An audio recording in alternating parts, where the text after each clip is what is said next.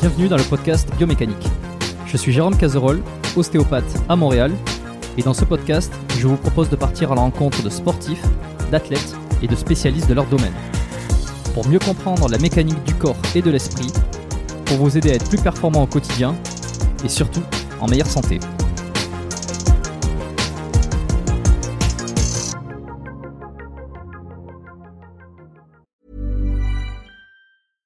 Hiring for your small business? If you're not looking for professionals on LinkedIn, you're looking in the wrong place. That's like looking for your car keys in a fish tank.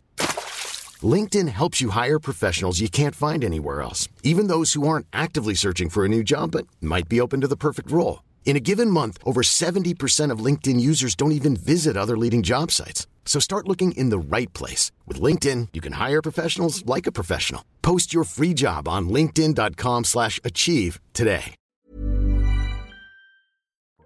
Bon, on est lancé, j'ai appuyé sur le petit bouton d'enregistrement, donc on est, euh, on est fin prêt.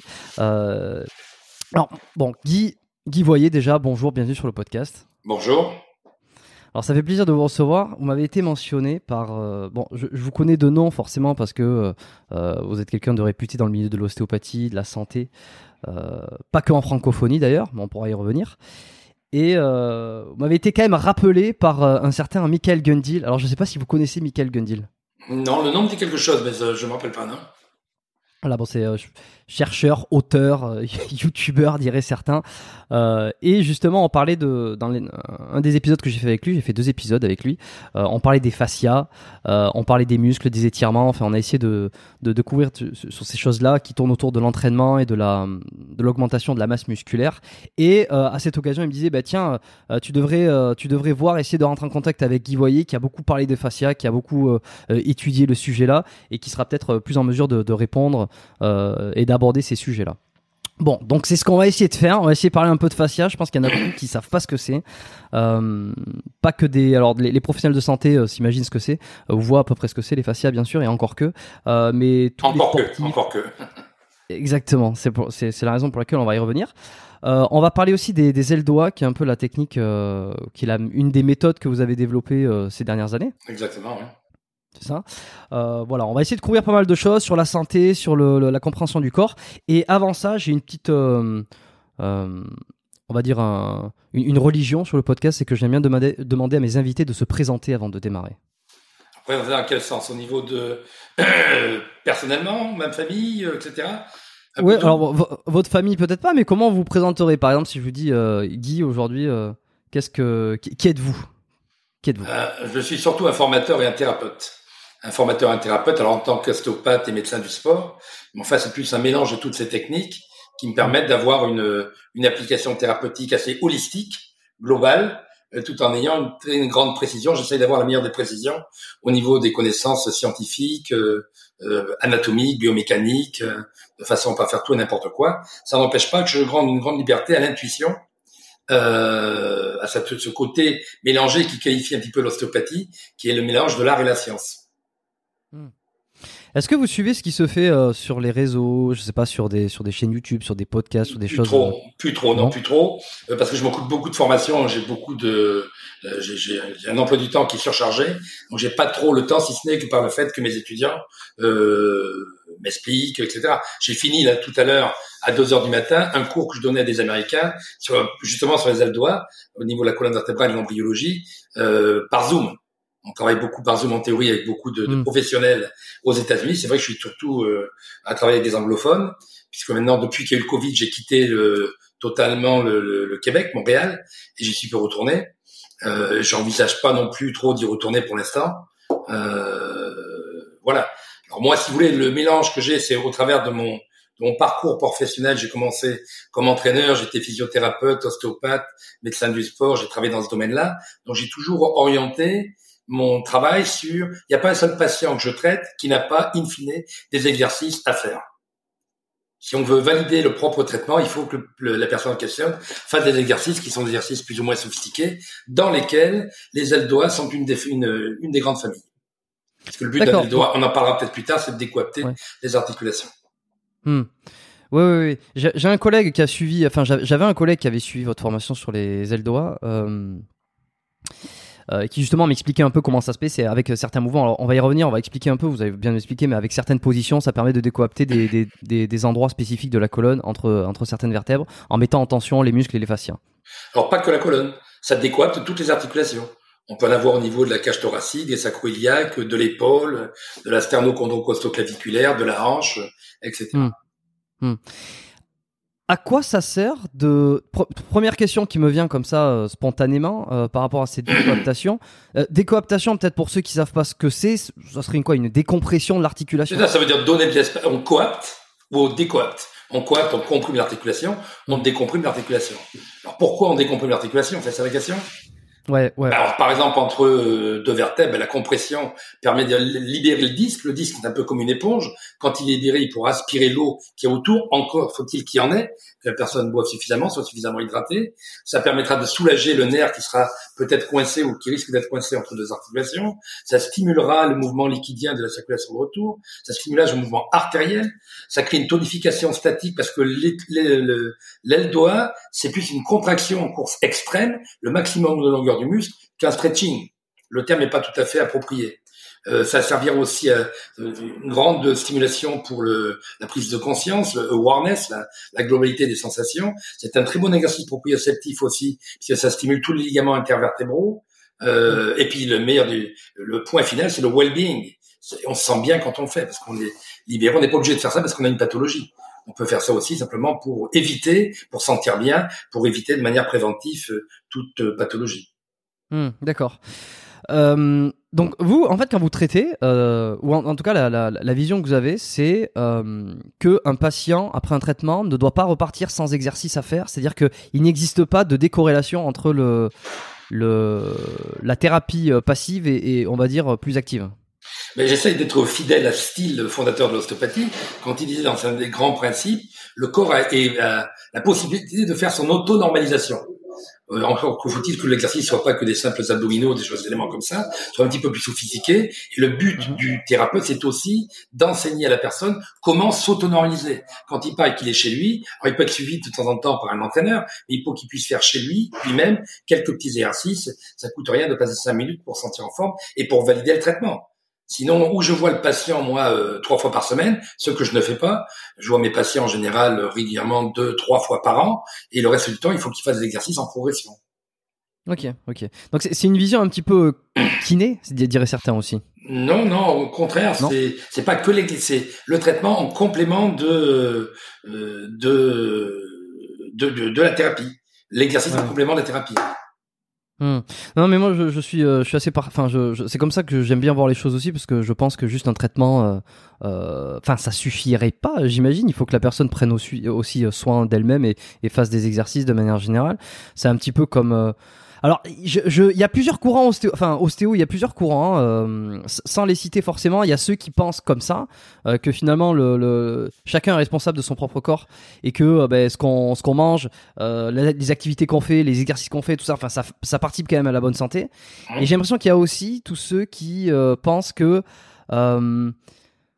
que juste un traitement peut, peut équilibrer, peut, peut normaliser et qu'il n'y a pas nécessairement besoin d'aller pratiquer une activité ou quoi que ce soit. Euh, comme si euh, c'était un peu la main de Dieu qui intervenait à travers le thérapeute et que ça se suffisait à soi-même. Je ne sais pas si vous en croisez, si vous en avez croisé beaucoup des thérapeutes. malheureusement, oui. Malheureusement, oui. C'est malheureusement le plus important dans ma réponse. Euh, oui, non, on n'est pas, on n'est pas Dieu le Père. Je veux dire, quand quelqu'un s'est fait euh, un whiplash, euh, il a une antéversion, il a les vertèbres qui viennent en avant au niveau du du, du, du rachis cervical. Euh, mm. Cette personne, bon, euh, quand les vertèbres cervicales C6, C7 par exemple, les D1, sur lesquels sont attachés le péricarde, moi mon lien c'est, euh, puisqu'il a des problèmes de tachycardie, etc., avant de m'occuper du cœur, je vais d'abord redresser le côté cervical. Je vais donc peut-être pomper, normaliser, faire des double TLS, faire des ajustements. Et après, il faut que ça reste. Si je veux que ça reste, il faut que je donne des exercices de prise de conscience, d'eldoa, de renforcement musculaire, peut-être de proprioception du rachis cervical pour qu'il soit bien placé. Et quand il fera tout ça, on pourra après s'occuper du péricarde. Hmm. C'est quand même tout est lié. C'est vue que j'ai. Et c'est pas en un traitement qu'on va pouvoir à la fois et soigner le péricarde et soigner le, le rachis cervical. Le but quand on en est là, c'est d'éviter que le gars ait une chirurgie. Sinon, il va avoir une chirurgie pour fixer les vertèbres cervicales avec un rod, avec une, une fixation métallique. C'est ça, c'est ça la réalité du terrain. Donc, mm. on peut être un petit peu ésotérique si la personne n'a rien. Moi, malheureusement, je soigne des gens qui sont malades ou qui sont blessés. Quand je soigne un sportif, beaucoup de sportifs professionnels, ils viennent me voir parce que ce qu'ils veulent, c'est reprendre le plus de leur travail, parce que sinon, ils n'ont pas d'argent, c'est très terre à terre, et puis ils risquent de faire bouffer la place par un remplaçant. Hmm. la, la, la, la, réalité est très terre à terre. Donc, on peut pas se permettre à ce moment-là de faire euh, un traitement qui fera peut-être, qui marchera peut-être. Là, il faut que ça marche à tout prix, parce qu'avec les sportifs professionnels, c'est la loi de la vérité.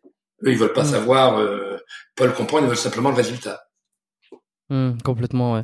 Est-ce que, comment ça vous est venu euh, ça? Est-ce que, est-ce que dès les débuts, dès les premières, je années d'ostéopathie, vous avez de suite fait le lien entre les exercices, enfin, avec tout ce, tout cet ensemble qu'il fallait, qu'il fallait faire, ou euh, c'est venu petit à petit en intégrant euh, non, non, pas, du tout. D'ailleurs, j'ai le souvenir, il y a une quinzaine d'années, j'étais assistant à une thèse euh, de sommet d'étudiants qui voulaient à Toronto être euh, gradués en ostéopathie. Et l'un a eu le malheur de dire après, euh, à la fin de sa thèse, qu'il voulait faire des exercices. Il a été, on n'a pas accepté sa thèse. Grande colère du directeur de l'école de Toronto à l'époque, qui a dit un ostéopathe n'est pas là pour faire des exercices. Hmm. C'est un scandale. Ne mélangez pas. Il y a les entraîneurs et puis il y a les ostéopathes. Il faut pas mélanger tout ça. Euh, moi, le hasard fait que j'ai commencé en étant étudiant tout jeune. J'étais sportif, je faisais du, sport de haut niveau euh, dans le judo, donc ça avait peut-être aucun rapport avec tout ça. Et j'étais toujours branché sur le sport et l'exercice. J'ai commencé donc comme entraîneur. En même temps, j'ai fait kiné et ostéopathie, donc je suis rentré un peu dans la thérapie. La thérapie m'a amené à la médecine, euh, mais j'ai toujours eu le lien entre l'exercice et la validation du traitement par l'exercice. Ok. On peut pas remettre une vertèbre en place à quelqu'un et lui dire tiens, va rester toute seule. Ça n'a pas de sens. Ou alors on dit hmm. ça va pas tenir, on le sait, on lui dit de revenir trois fois par semaine, comme font les kinés. Et comment vous vous placez là sur le, en termes dans le milieu médical euh, Est-ce que euh, est-ce que vous vous sentez médecin, ostéo, euh, thérapeute? C'est quoi le c'est quoi le placement et surtout les critiques que vous avez pu avoir C'est de plus en plus difficile parce que effectivement, je renie pas du tout ce que j'ai fait en médecine, ça me sert énormément, surtout à l'approche diagnostique.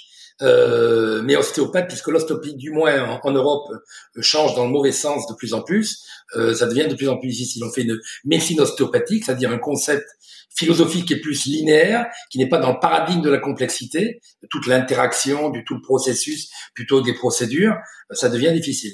Ça devient très difficile. J'ai malheureusement peur que le mot ostéopathie disparaisse, donc il disparaîtra sûrement. Il y en aura sûrement d'autres, il y aura sûrement d'autres liens qui vont exister. C'est une des, motivations principales que j'ai depuis 20 ans pour enseigner, pour transmettre de plus en plus cette façon de voir holistique, globale, que je ne retrouve plus dans toutes les écoles de software où j'enseigne. D'accord. Est-ce que euh, parce que là, quand on écoute le, discours, il y, a finalement il y a peu d'ésotérisme euh, dans ce que vous dites. C'est quand même, mmh. vous parlez, vous avez beaucoup parlé de terre à terre. Euh, est-ce que les gens vous, vous, vous, prennent pour un ésotérique aussi euh, Non, non. les médecins, les, les, non, jamais? Non, non, pas du tout. Non, non. Je, la, un, un, tiers ou un quart de ma clientèle que j'ai aux États-Unis sont des médecins. Donc j'ai beaucoup de médecins que j'ai en thérapie euh, qui, quand ça tombe sur eux, quand ils en ont besoin, tout découvrent les yeux différemment. Et je tiens avec eux un discours adapté à un médecin, c'est-à-dire qui comprend mon langage. Ça ne change rien à ma pratique et ma technique. Alors l'ésotérisme, il ne faut pas confondre. Là, par contre, je vais enseigner, je vais aller en République dominicaine pour enseigner aux Américains des cours sur le crânien. Donc on travaille aussi sur le crânien, je travaille aussi sur l'écoute, le toucher, mais ça, ça sort du domaine ésotérique. C'est la grande méfiance qu'il faut avoir ça peut être un art, une science, mais c'est facile sous prétexte de non-connaissance ou de faire un petit peu n'importe quoi, de dire oui, mais c'est ésotérique. Moi, je mets pas la main à 15 km euh, d'un tissu en disant, tu sais, je sens le foie qui bouge. Le foie, je le sens bouger parce que je mets la main dessus, je sais comment ça marche, je fais une duplication qui est très importante, mais il faut d'abord avoir une base anatomique sérieuse. Hmm. Et comment comment vous vous essayez d'expliquer ça, euh, par exemple, parce que pour pour quelqu'un qui est pas du tout initié, entre mettre la main à 15 mètres et mettre la main sur le foie, euh, je pense qu'il n'y a pas énormément de différence. Une personne qui est non initiée se dira toujours c'est bizarre, c'est ésotérique. Comment on explique Est-ce que vous utilisez la, science, les études euh, pour, faire comprendre à quelqu'un qui ne connaît pas euh, que ça serait pas ça serait pas bizarre? Ah ben, oui, la science en principe de manière fondamentale. C'est ça que j'adapte toujours. Je dis toujours à mes étudiants quand je travaille, je dis, premièrement, ne me croyez jamais. Sauf si je vous prouve anatomiquement, biométriquement, mathématiquement, cinésiologiquement, physiquement, chimiquement, à ce moment-là, ça aura du sens. Je me méfie beaucoup, si vous voulez, des recettes. Moi, c'est plutôt un complexe philosophique. Le paradigme que j'ai au niveau thérapeutique repose sur trois pieds, trois colonnes. La première colonne, c'est les fascias, le conjonctif tissue, le connective tissue, comme disent les Anglais. Ils ont un mot extraordinaire, connect, link, ça c'est très bon. Le deuxième point, c'est la philosophie, le, le, le, paradigme de la complexité. Ça c'est important de jouer toujours sur cette interactivité globale qui existe. Et le troisième point, c'est la biomécanique intégrative. Je ne m'intéresse pas du tout à la mécanique analytique du coude. Tout est lié puisque tout est lié. Il faut avoir une biomécanique. On parle de complexe lombo-pelvie-fémoral. Je vais jamais faire le, travail de la hanche, ça m'intéresse pas. Ça marche pas biomécaniquement. C'est une anatomie, une biomécanique que j'ai étudiée sur les cadavres. Et comme je passe pas mon temps à, traiter des cadavres, je traite des gens vivants, ça n'est pas du tout la même biomécanique. La biomécanique de mon ancien prof euh, que j'ai eu quand j'étais dans la région parisienne est excellente. C'est une très bonne anatomie plus que biomécanique pour le cadavre. Mais manque on travaille pas sur les cadavres, c'est pas la même chose. On travaille avec un lien général. C'est hmm. complètement hmm. différent comme approche.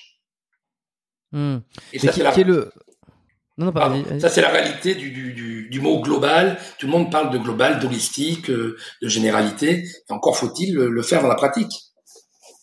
Et alors quand on pense ou quand on même quand on tape Guy Voyer par exemple sur sur internet, euh, c'est un truc qui apparaît beaucoup avec les ailes doigts, c'est les fascias. Euh, qu'est-ce qui, qu'est-ce qui fait, qu'est-ce qui fait euh, que vous avez plongé à fond dans le fascia, plus que, j'en sais rien, plus qu'un, qu'un, par exemple un Barral ou plus qu'un, euh, qu'un autre ostéopathe qui, qui serait, qui serait, qui serait réputé, admettons. comment vous avez découvert ça et pourquoi le fascia prend pour vous une, une place énorme sur le, la, la santé, sur le corps? Alors le, le, hasard a fait que quand j'ai commencé à disséquer il y a bientôt presque 40 ans, euh, je m'intéressais toujours à cette peau qui avait sur les muscles, qui s'accrochait sur les os, qui s'accrochait sur le ligament, qui s'accrochait sur les viscères, et une espèce de peau qui s'accrochait à tout. Tiens, j'ai dit, mais alors il y a un lien, puisqu'on accroche ça à ça, quand je bouge l'un, je bouge l'autre appris que ça s'appelait fascia. Qu'est-ce que c'était le fascia? J'ai regardé, ces mots n'existaient pas, tout le monde disait c'est une peau qui recouvre, etc. J'ai regardé sa composante chimique, toutes les composantes qu'il y a au niveau des cellules, les, toutes les, composantes importantes, tout ce qu'il y a au niveau des fibres, de collagène, de réticuline, d'élastine, et après tout ce qu'il y a au niveau de la matrix, ce qu'on appelle les glycosaminoglycanes, c'est-à-dire des, des, gros liens importants qui va permettre d'hydrater, de bouger, de bouger l'eau. Et puis après, j'ai associé tout ce côté euh, euh, pratique fondamentale, scientifique, à tout ce que j'avais appris dans les écoles d'ostéopathie en tant qu'étudiant ou même en tant qu'auditeur, euh, c'était relativement ésotérique. On parlait du MRP, mais on n'arrivait pas à expliquer ce que c'était. Quand j'ai des fois entendu que c'était la lune qui bougeait, qui tournait, qui bougeait les liquides du corps, enfin un tas de trucs farfelus, euh, alors que l'arrêté, euh, qu'on apprend dans n'importe euh, quel livre d'études tissulaires, euh, ce soit en médecine, en chiropraxie, en ostéopathie ou en, en je sais pas trop quelle pathie, ce sera la même chose, la base sera la même. C'est ça qu'il faut d'abord respecter. Il faut l'étudier. Et après, cette étude des fascias m'a permis de voir un, élément de plus en plus riche. Il s'avère que depuis une quinzaine d'années, ça devient un mot à la mode. Donc maintenant, on a les deux côtés de la mode. On a les bons côtés qui font approfondir la recherche et les nouveaux côtés qu'on raconte un peu tout et n'importe quoi. Ça devient très intéressant maintenant. De plus en plus de personnes y pensent, y travaillent. J'ai eu il y a euh, quelques mois un groupe de gynécos que je rencontrais complètement par hasard, puisqu'en fait j'allais pour me faire enlever une verrue plantaire. Dans le même cabinet de sa femme, il y avait le gynéco. Quand il est arrivé, on a commencé à discuter. Il m'a dit, mais ça m'intéresserait que on ait sept ou huit euh, chirurgiens en gynéco, et n'aimerait bien nous fassiez un cours euh, sur les fascias, parce que pour les voies d'abord, c'est-à-dire les voies où on va couper les tissus pour avoir une approche chirurgicale, on voudrait arrêter de couper tout et n'importe quoi. Ça veut dire que maintenant la vue change. Avant, quand on voulait changer quelque chose au niveau chirurgical, il fallait aller dedans. Maintenant, on fait attention à ce qu'on coupe, parce qu'on sait que sinon, il y aura des adhérences, ça va poser d'autres problèmes qui n'étaient pas prévus. Avant, la médecine disait, moi, je travaille aujourd'hui au niveau du symptôme. Maintenant, certains médecins commencent à se penser, à se dire, il faut que je fasse gaffe pour qu'ils payent ça 3, 4, 5 ans plus tard. C'est une approche ostéopathique. Alors maintenant, beaucoup d'ostéopathes perdent cette approche-là. Beaucoup de médecins la gagnent. Pour ça, je peux plus trop me définir. Est-ce que je suis médecin? Est-ce que je suis ostéopathe? En fait, je m'en moque un peu. Je suis thérapeute et je veux euh, le bien-être dans une philosophie complète, globale du patient. Je crois que j'avais déjà entendu pendant, pendant les études, alors je ne sais pas si c'est quelque chose qui est, qui est avéré, que euh, si on prend l'ensemble des fascias du corps, donc toutes ces aponevroses qui recouvrent tout, qui entrelacent euh, toutes les structures du corps, si on prend uniquement le fascia, les fascias, et qu'on, ça, ça, pourrait, ça pourrait tenir debout, ça pourrait tenir debout une, une espèce de un corps. Si on enlève tout le reste. Mais c'est le cas. Pas plus tard qu'hier soir, quand, quand, je faisais le cours, j'expliquais aux étudiants, je leur montrais des dissections en disant que quand on coupe le tronc entre L2 et L3, on ne rencontre aucun os. Donc, ça veut bien dire que ce ne sont pas les vertèbres qui supportent, euh, qui supportent les os. Et je leur ai fait la démonstration suivante. C'est parce que vous avez un tas de fascia. J'ai pris une feuille de papier, je vais sur la table la feuille de papier, je vais dire, voyez, ces fascias là, quand ils sont roulés comme il faut, ils sont capables de supporter le poids du corps. Pas s'ils sont comme ça. Et si on a des orientations correctes, il n'y en a pas un, il y en a des centaines. Donc ça suffit largement pour supporter tous les poids du corps. C'est plus des, tensions, c'est un management de la tension plutôt qu'un management des compressions. C'est ce qu'on appelle la, euh, la, tasségrité. Le, phénomène de tasségrité, ça existe depuis, c'est les Américains, les architectes américains qui ont découvert ça, Buckminster Fuller en 1915 euh, quand ils ont construit le pont de San Francisco. Ben, on l'applique en médecine depuis la deuxième guerre mondiale, ça fait maintenant 70 ans. Il faudrait peut-être se réveiller dans ce sens-là. C'est plus les vertèbres qui portent quelque chose. D'ailleurs, la meilleure preuve des vertèbres qui ne portent rien, quand vous regardez le bassin, ben, le sacrum, il repose sur rien du tout. Ouais, il faut quand même qu'on arrive à, imaginer que ce bassin il bouge dans les sacroiliacs en permanence et pendant 100 ans, comme deux comme deux bouquins, comme deux livres qui vont bloquer euh, euh, des, des, une colonne de livres, maintiennent le bassin pendant 100 ans et il tombe pas. Donc ça veut dire que c'est bien en suspension, c'est pas des pressions. Si je veux porter une bouteille de bière, je prends un plateau, je mets la bouteille de bière tout ça. Pour le bassin, c'est pas comme ça que ça marche. Il est tenu entre deux. C'est mmh. entre deux de tenir et bouger. Ça tient quand on saute, quand on bouge, et ce pendant toute votre vie, pendant cinq ans. C'est quand même extraordinaire. Mmh. Donc ça veut dire c'est bien les tensions, les suspensions qui vont permettre de manager euh, tous les éléments de votre corps. On s'aperçoit qu'ils sont tous sous-tendus par des éléments en tension. Ces éléments en tension s'appellent du fascia, du tissu conjonctif. Est-ce que le muscle est considéré comme du fascia? Non. Le muscle n'est pas du tout un fascia. Le muscle c'est une protéine complètement différente. Euh, le alors, il y a du fascia autour du muscle qu'on appelle l'épimésium, il y a du fascia dans le muscle qu'on appelle l'endomysium, il y a du fascia dans les qu'on appelle l'épimésium. Les différents tendons sont séparés par des fascias. Le muscle c'est pas un fascia. D'ailleurs, quand on parle du tendon, ce n'est que les, différentes couches faciales qui vont se réunir qui vont changer de nom. Elles vont s'appeler tendons. Le tendon, à un moment donné, il va se coller sur le périoste. Le périoste, c'est la peau de l'os. C'est un fascia. Il a changé de nom, on l'appelle périoste. Puis il va continuer, hmm. continuer par un ligament. Ça change de nom, mais c'est le même tissu. C'est toujours le même fascia. Ce fascia va accrocher à un viscère. Ça va être un péritoine. Ça a changé de nom, mais c'est toujours un fascia. Donc, si vous voulez, le, fascia est en continuité. Il a changé de nom anatomique parce qu'on a vu des éléments bien séparés, très analytiques, mais ça, ça n'a pas de, c'est toujours le même tissu et la même composante. Et en parlant de périoste, euh, comment se, comment se fait-il que euh, les périostites se déclarent euh, sur le tibia et pas ailleurs?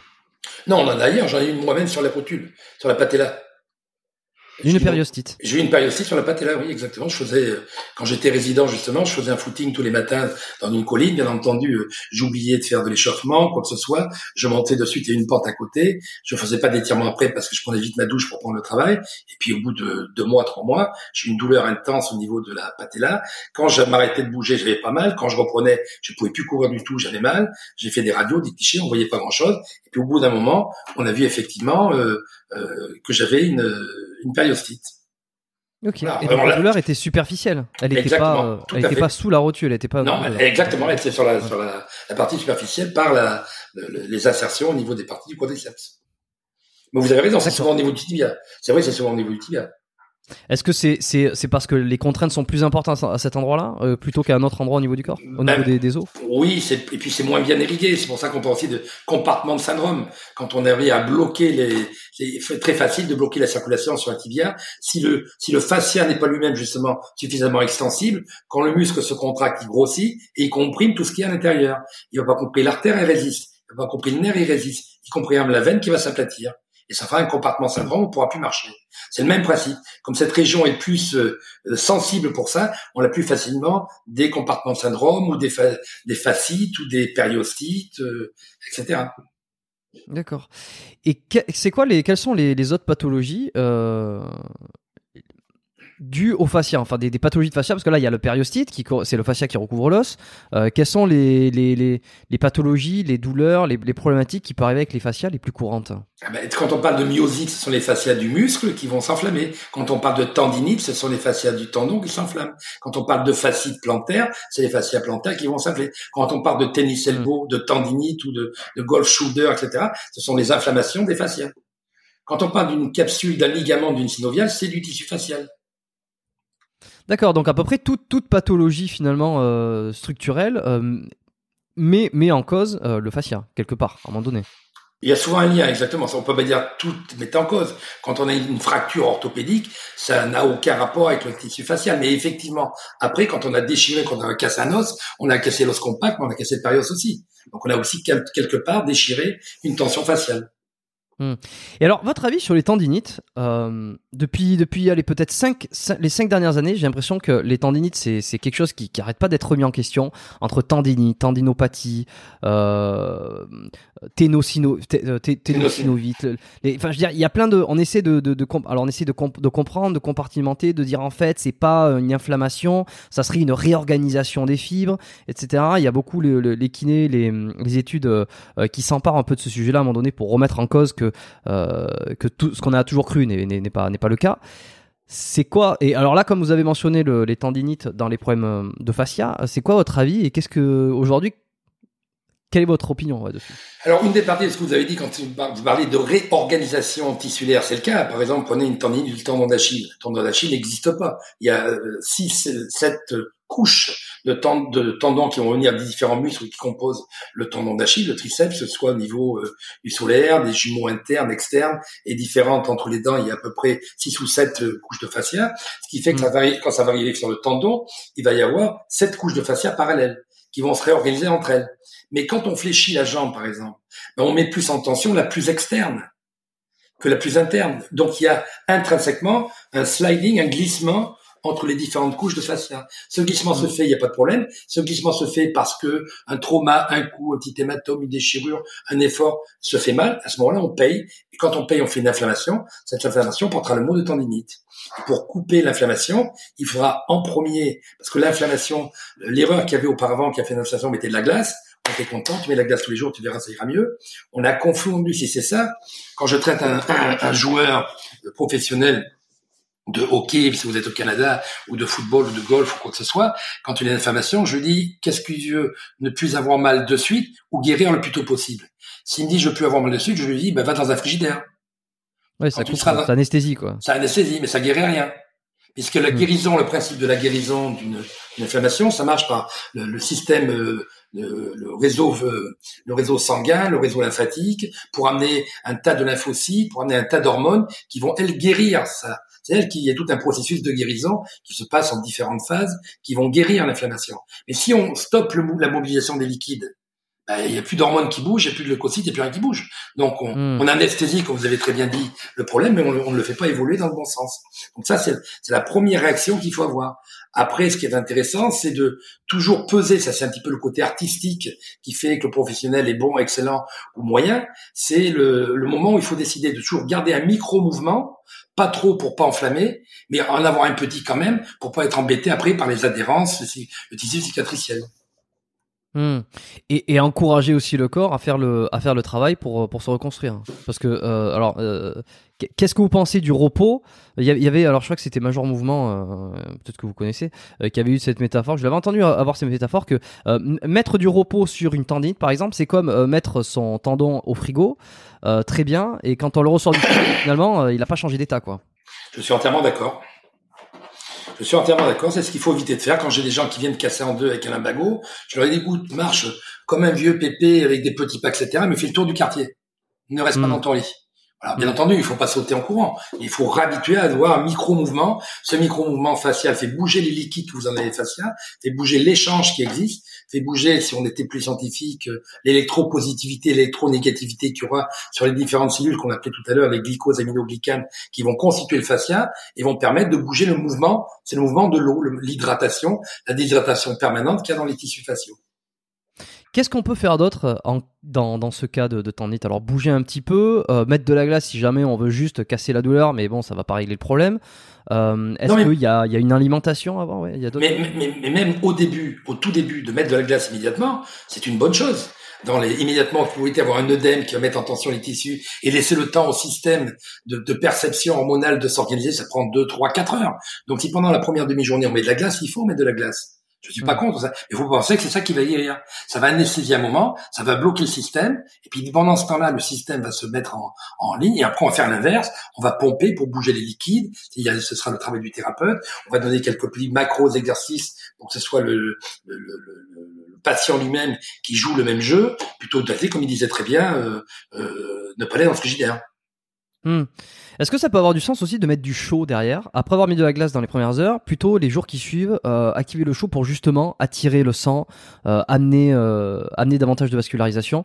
Le chaud ayant cet effet un peu relaxant et. et euh, oui, mais voilà, c'est relaxant, ça fait une vasodilatation superficielle, mais ça n'a pas un grand intérêt parce qu'il y a tout de la circulation profonde.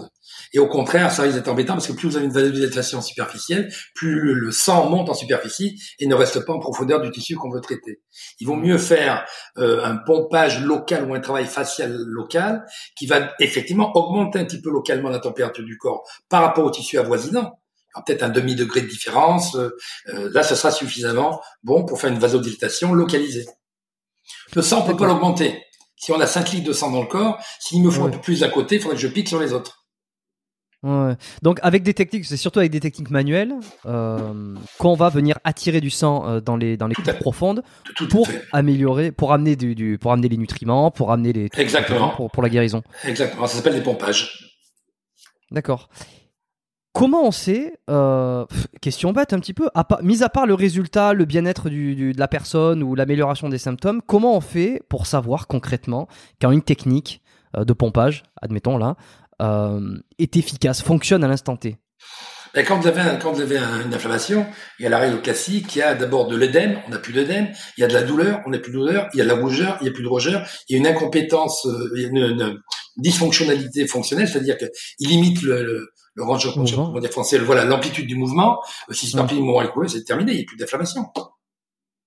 Alors, il faudrait y aller doucement dans la réhabilitation. Faut pas y aller comme un fou. Faut pas dire t'as plus mal, parce que c'est bien, va faire ton marathon il faut y aller avec des progressivités. Mais bien sûr, on, évalue. On évalue toujours dans le principe ostéopathique. Il n'y a pas de temps où on fait un test et une thérapie. On n'a pas, comme en médecine, diagnostic, thérapie. C'est pas linéaire comme ça. On a une idée de ce qu'on va faire et quand on commence à traiter le patient, on a immédiatement d'autres informations par les mains qui viennent des tissus du patient. Ah tiens, ce tissu-là, il me tiens, j'avais pas vu ça, j'ai oublié de penser que ça c'était travers, tiens, faudra voir, a tel problème aussi, hop. Et finalement, on veut aller entre, on sait qu'on va partir de New York, qu'on va aller à Toronto, mais on sait pas par quelle route on va y aller.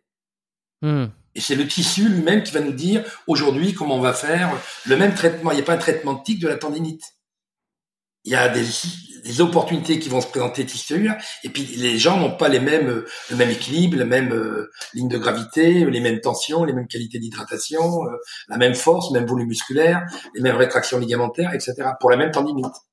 D'accord. Pour le même symptôme.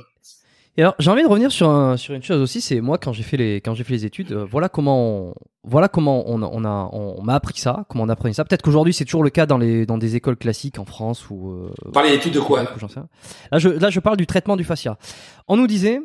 Euh, voilà comment on, a, on, nous a enseigné le traitement du fascia. Alors c'est peut-être pas un pompage, mais euh, on parle de fascia. C'est on pose les Pardon, dans quelles études? Dans les études d'ostéopathie. Ok. Ouais, donc dans les dans les deux trois premières années déjà, c'était euh, les techniques euh, techniques de normalisation faciale. C'était euh, voilà comment on nous a appris ça. On pose les mains sur la sur la région en question. Alors il y a l'intention qu'on veut y mettre, il y a le fait de focus, le fait de se de bien se placer, etc. Bon, une fois que ces paramètres sont mis en place, on pose les mains, on effectue une pression entre les deux mains euh, pour euh, créer, une, euh, créer une, pression au niveau des, des fascias, au niveau des tissus. Et ensuite, après avoir mis cette pression, on va mettre une tension, donc en écartant les mains, en écartant les doigts, pour créer une tension sous les doigts. Et à ce moment-là, ce qui va se passer, c'est que le fascia avec cette pression-tension, va commencer à se réorganiser tout seul, va commencer à bouger d'un côté, de l'autre, va faire des vagues, jusqu'à obtenir un point euh, que je me sais plus je sais plus exactement le, le, nom le point le, le, steel point voilà c'est ça le steel point qui en fait il va y avoir une il va se réorganiser tout seul il va gonfler parce qu'il va se, se gorger de sang et c'est à ce moment-là que la technique est considérée comme terminée. Voilà comment on me l'a appris voilà comment peut-être c'est toujours appris dans les écoles. J'ai envie d'avoir votre avis sur mon avis je un peu méchant j'espère que c'est plus appris comme ça. Euh, alors il y a une partie de ce qui est vrai dans ce que vous décrivez, mais dans ce qui est énuméré, c'est pas tout à fait ça. D'abord, on va revasculariser le fascia, le fascia ne se vascularise pas.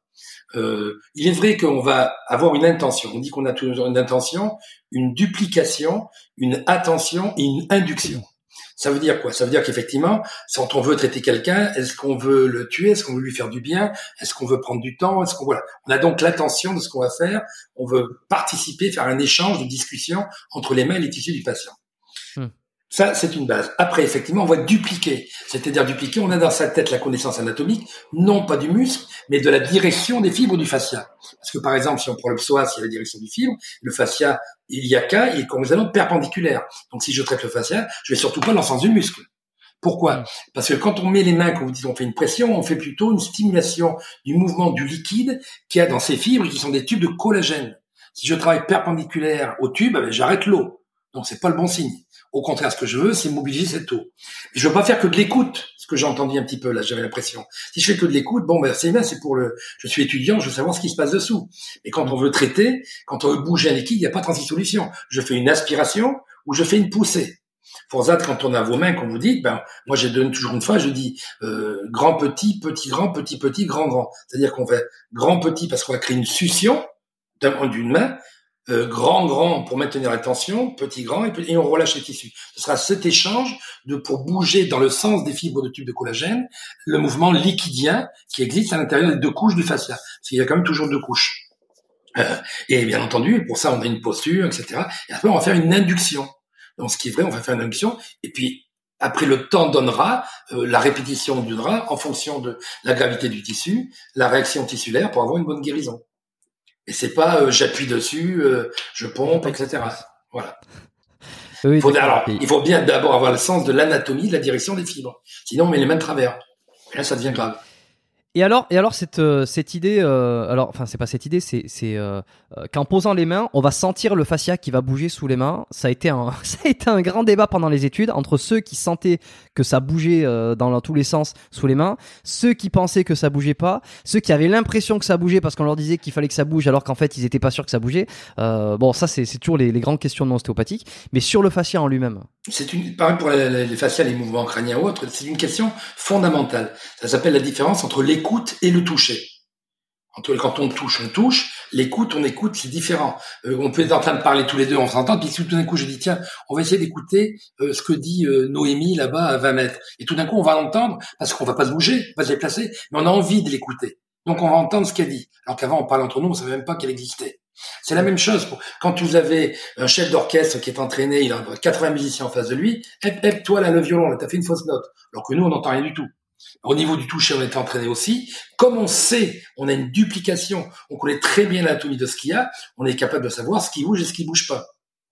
Moi, pour régler le problème avec ça, j'organise toujours, dès le début avec les étudiants en cours, qu'on appelle le GOT, le General Osteopathic Treatment, où ils apprennent la différence entre écouter et toucher. Alors, je vais vous donner un exemple très simple. Je leur fais mettre la main sur le sternum et je leur dis de respirer et de souffler, vous sentez que le sternum bouge. Ah oui, ça bouge, ça monte quand on inspire, tout le monde le sent. J'ai parfait, maintenant, vous allez essayer de sentir s'il y a autre chose qui bouge. Certains disent, comme vous avez très bien dit, je sens, je sens rien, je sens pas. Celui qui me dit je sens, j'ai dit, voilà, on bouge pas. Maintenant, tu vas sentir le même tissu qui a un rythme régulier, et moi, je vais te faire respirer différemment. Je vais te dire, inspire, inspire, inspire, inspire, inspire. Je vais te faire respirer trois fois par minute. Il verra bien s'il sent trois fois par minute le mouvement, ou il sent un autre mouvement dix, douze fois par minute. À ce moment-là, il sent effectivement les deux mouvements, l'un qui a été qualifié par le MMP, un mouvement liquidien, et l'autre qui est un mouvement respiratoire mécanique classique. Mais ça, c'est une éducation. Le chef d'orchestre, n'entend pas le musicien tout seul. Quand on goûte un vin, euh, on apprend d'abord, quand on veut être taste vin, euh, à boire un verre d'eau salée pour ah ça c'est le sel, un verre d'eau sucrée, ah ça c'est le sucre, un verre d'eau salée, d'acide, ah ça c'est acide, ah ça c'est tannique. Et après on mélange tout.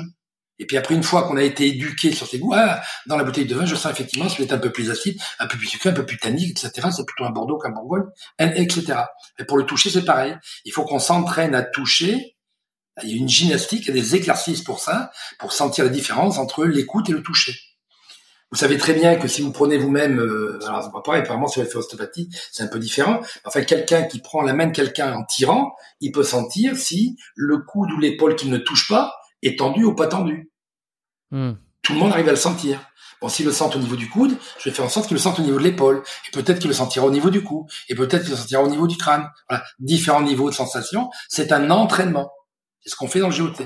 Effectivement, d'emblée, euh, moi je fais toujours le test au début aux étudiants. Je leur explique d'abord la biomécanique des os du crâne et je leur montre de, maintenant, on sait très bien que les os du crâne ne bougent pas. C'est les fissures qui vont être mobilisées. Ça, on en a la preuve, euh, pareil, sans aucun problème. Je reproche pas à nos ancêtres d'avoir dit des bêtises. Euh, la science n'était pas là il y a un siècle que maintenant. Et heureusement qu'ils étaient là, sinon on n'existerait pas. J'ai toujours une très profonde reconnaissance pour les Sutherland, etc., tous ces, tous ces gars-là.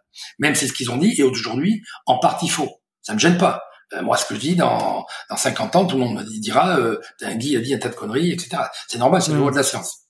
Mmh, Donc, il faut d'abord qu'ils aient cet entraînement euh, associé à la connaissance, euh, euh, et puis ça pose aucun problème. Et, et je leur dis, moi, quand j'étudiais, j'ai mis 3, 4, 5 ans avant de sentir quoi que ce soit. Donc, si vous vous sentez euh, en une journée, ou euh, vous êtes fou, ou alors vous êtes des escrocs, vous dites pas la vérité.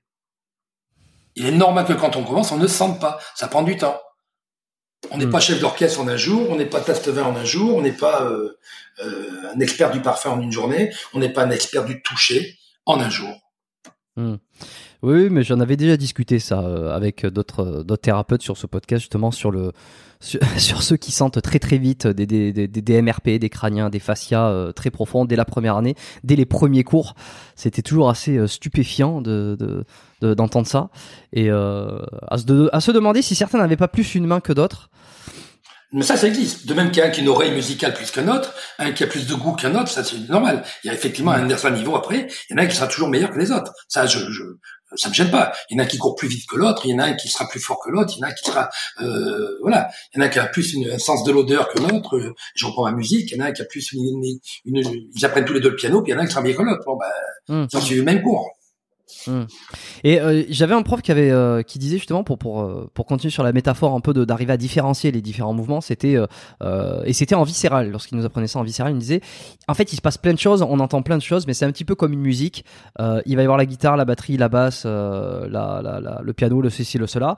Et lorsqu'on veut se concentrer sur par exemple un mouvement du foie ou un mouvement du du de, de l'estomac, c'est un peu comme si on essayait de se focaliser sur la batterie et non pas sur toutes les autres instruments.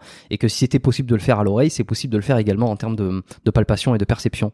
Et, euh, je partage tout à fait ça. Ça, rejoint, ça rejoint euh, ce que vous disiez. Ouais. Je partage tout à fait ça. Ouais.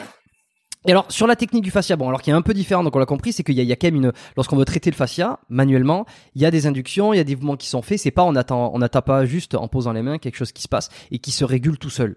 Il y a, y a souvent cette idée-là en ostéo aussi ou dans certaines techniques que euh, finalement le corps fait un petit peu tout et qu'il suffit juste d'écouter et euh, d'attendre un petit peu que ça se passe. Bon en fait ça se passe pas comme ça quoi. Ah bah, si vous êtes vraiment malade, le virus il se tord de rire. C'est pas, faux. Et alors, comment on fait pour savoir que la technique est réussie? Ah ben, ça c'est le résultat du traitement. Je veux dire, la, technique, d'abord la technique peut-être jamais réussie. Moi je réussis pas tout, mais je réussis peut-être à 90%. Ben, j'ai mieux. Je dis qu'il est quand même plus que 10% malade, il était 90% avant. on gagne toujours un peu, on gagne pas toujours tout. Puis on voit bien au niveau. Ah, puis il y a pas que ça. Il y a après les, compléments scientifiques dont je me sers au début, comme les tests sanguins et autres. Mais il y a ceux que je vais faire après. Il y a avant, après, puis on voit où est la différence. Il, y a, si hmm. euh, il peut pas se baisser avant, il arrive à toucher le sol maintenant, il y a une différence. Il avait mal, été obligé de prendre du biprophénil longueur journée, il en prend plus, il y a une différence. Euh, il me dit lui-même, je pouvais pas travailler de mon ordinateur, il y arrive, il y a une différence. Il pouvait plus courir, il y arrive, il y a une différence. Il tenait pas debout, euh, il y arrive, voilà. Le joueur de hockey, il arrive plus après une concussion à taper dans son palais, euh, il y arrive, il y a une différence. Voilà, c'est hmm. ça. Euh, oui, ah, j'avais, j'avais, soigné il y a 20 ans une championne euh, qui est troisième au championne olympique, plongeuse, Myriam Boileau de, de, chez vous là du, du Québec. Euh, elle était venue parce qu'elle ne pouvait plus faire son plongeon, euh, la championne du monde, etc. Elle mm. pouvait plus se tourner. Et puis elle est allée aux Jeux olympiques après. C'était à l'époque, c'est il y a longtemps, c'est l'Olympique de Grèce, euh, il y a une vingtaine d'années. Donc voilà, elle pouvait faire ses figures. Avant, elle pouvait pas. Mais le résultat est là. Alors si elle avait gagné les médailles d'or, ça aurait été mieux pour moi, mais pour elle, ce n'était pas le cas. Oh, bah c'est déjà ça. ça. Et alors, euh, mis à part la, la technique en elle-même, euh, comment on peut, comment on traite ses propres fascias? Comment moi aujourd'hui, je, je, je, sais pas, j'ai peut-être des déséquilibres faciaux, faci, faci, faci, faci, je sais pas si ça se conjugue, faciaux, ouais. Euh, ouais. des déséquilibres, Comment? Non, j'allais dire, si c'est en latin, on met AE à la fin, comme au pluriel du latin. Facile, facile, facile. Euh, admettons, moi j'ai des déséquilibres. Bon, je le sais peut-être pas, ou j'ai envie de, j'ai envie d'améliorer mes fascias, traiter mes propres fascias, ou n'importe quel sportif. Euh, mis à part la thérapie manuelle, qu'est-ce que, c'est quoi les, les étirements là-dedans? Est-ce que euh, ça a été beaucoup un sujet euh, traité avec Michael Gundy Ça a été un peu, euh, voilà, il y a de tout sur les. les vous, avez, vous, avez, à moitié répondu ce que j'allais vous dire. C'est que moi, alors là, il y a un débat avec, moi j'ai des, des anciens élèves qui sont maintenant devenus thérapeutes aussi et qui disent moi quand j'ai un problème, je me traite moi-même. Moi personnellement, j'arrive pas. J'arrive pas à écouter moi-même mes tissus, à travailler sur mes tissus. Donc je fais pas le traitement. Mais par contre, il y a la possibilité de faire l'auto-traitement, l'auto-normalisation au travers de certains exercices, comme par exemple des étirements myofasciaux, comme par exemple les ailes comme par exemple les générales euh, postural stretching, euh, les global, GDN, Global Dynamic Normalization. Il y a un tas d'exercices particuliers ou des proprioceptions analytiques. Euh, voilà, il y a un tas d'exercices particuliers qui peuvent jouer sur des fascias euh, qui vont permettre de faire votre auto-normalisation, de même qu'on va la donner à faire à un, à un patient. Et par contre, on n'aura pas le bienfait de l'acte thérapeutique préalable. Et, alors, si je comprends bien, Là, je ne suis pas, là, je suis pas intransigeant parce que moi, je ne le fais pas sur moi, mais je connais d'autres personnes qui le font sur eux-mêmes. Donc je ne dis pas que c'est impossible. Ok. Et donc alors chronologiquement, si je comprends bien, euh, vous avez étudié les fascias, vous êtes rendu compte de l'importance euh, des fascias absolument, des techniques, de, de, de, libérer les fascias, etc., etc. Et ensuite est venu, c'est à ce moment-là que vous êtes, vous êtes venu à penser à, des, à des, à des exercices par soi-même pour prolonger le traitement. Est-ce que c'est dans cet ordre-là que vous l'avez À peu près, à peu près, à peu près. C'était pas tout à fait l'un après l'autre, c'était trop en parallèle à l'étude du traitement, mise en place de certaines techniques, etc. Mais c'était effectivement, ça s'est fait un peu dans cette idée-là. Euh, D'accord. Donc, alors les, les deux, les deux, euh, les deux choses, les deux catégories, c'est les étirements myofasciaux et les ailes doigts. Est-ce que non, il n'y a pas que ça. Il, y a, ce qu'on appelle aussi les GDN, Global Dynamic Normalization. On travaille tout d'un coup avec des chaînes faciales globales, y compris des chaînes viscérales. On a le GDN, mais Global Dynamic Normalization, pardon, c'est GPS, Global Postural Stretching, il est sur travail orthopédique postural, et pas que pour des doigts, pas pour des décoptations, pour des étirements, mais globaux, mm. Et comme le nom le dit, et comme le nom et euh, quand on veut travailler sur des viscères, on fait ce qu'on appelle les GDN, Global Dynamic Normalization.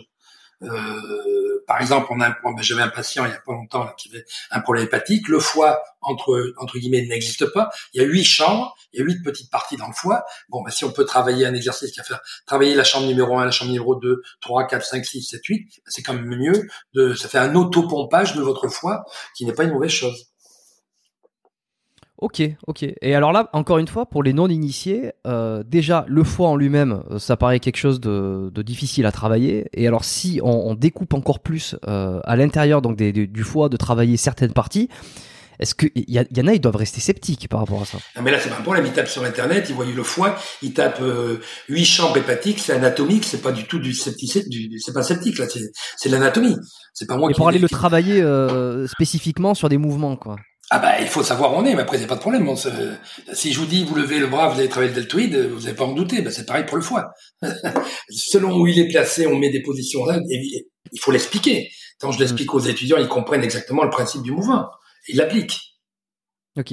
Est-ce qu'il y a, d'autres personnes qui ont travaillé sur ça en, même temps, en parallèle que vous, par exemple, vous vous êtes rendu compte euh, que vous avez des, vous avez des, des, façons de voir les choses euh, à peu près similaires avec d'autres ostéos sans avoir, euh, sans avoir échangé en même temps? Un peu comme, un peu comme des, scientifiques qui en fait arriveraient aux mêmes conclusions sans s'être concertés pendant la recherche de, des éléments. Alors au niveau de, du concept holistique, comme je vous ai dit, avec les trois piliers fascia, philosophie de de la complexité et la biomécanique intégrative, associé en thérapie, certains le font, euh, en exercice, personne, et lier les deux, je connais pas.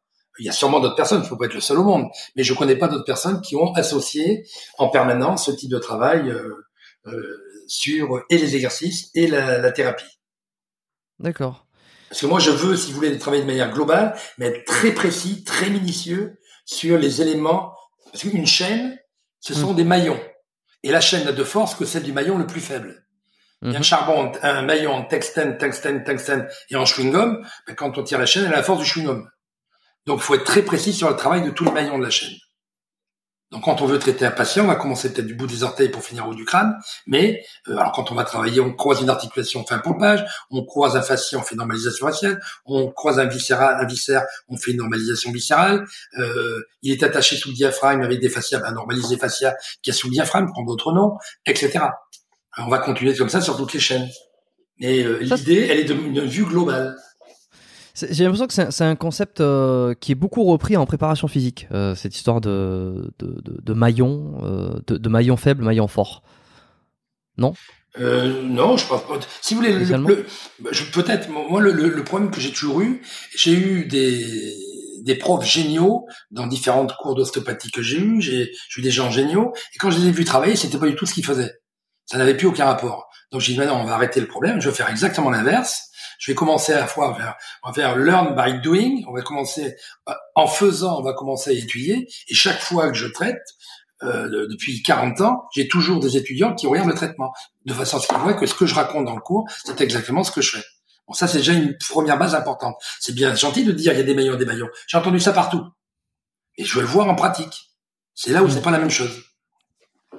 Et alors, pour, pour, pour essayer d'être, euh, de se faire comprendre, enfin pas par tout le monde, mais euh, moi j'aime essayer d'être hyper terre à terre, par exemple, pour avoir des exemples concrets pour que les gens voient et pour quand même je, je sois vraiment, je, je vois vraiment ce que euh, votre votre façon de procéder, enfin votre façon.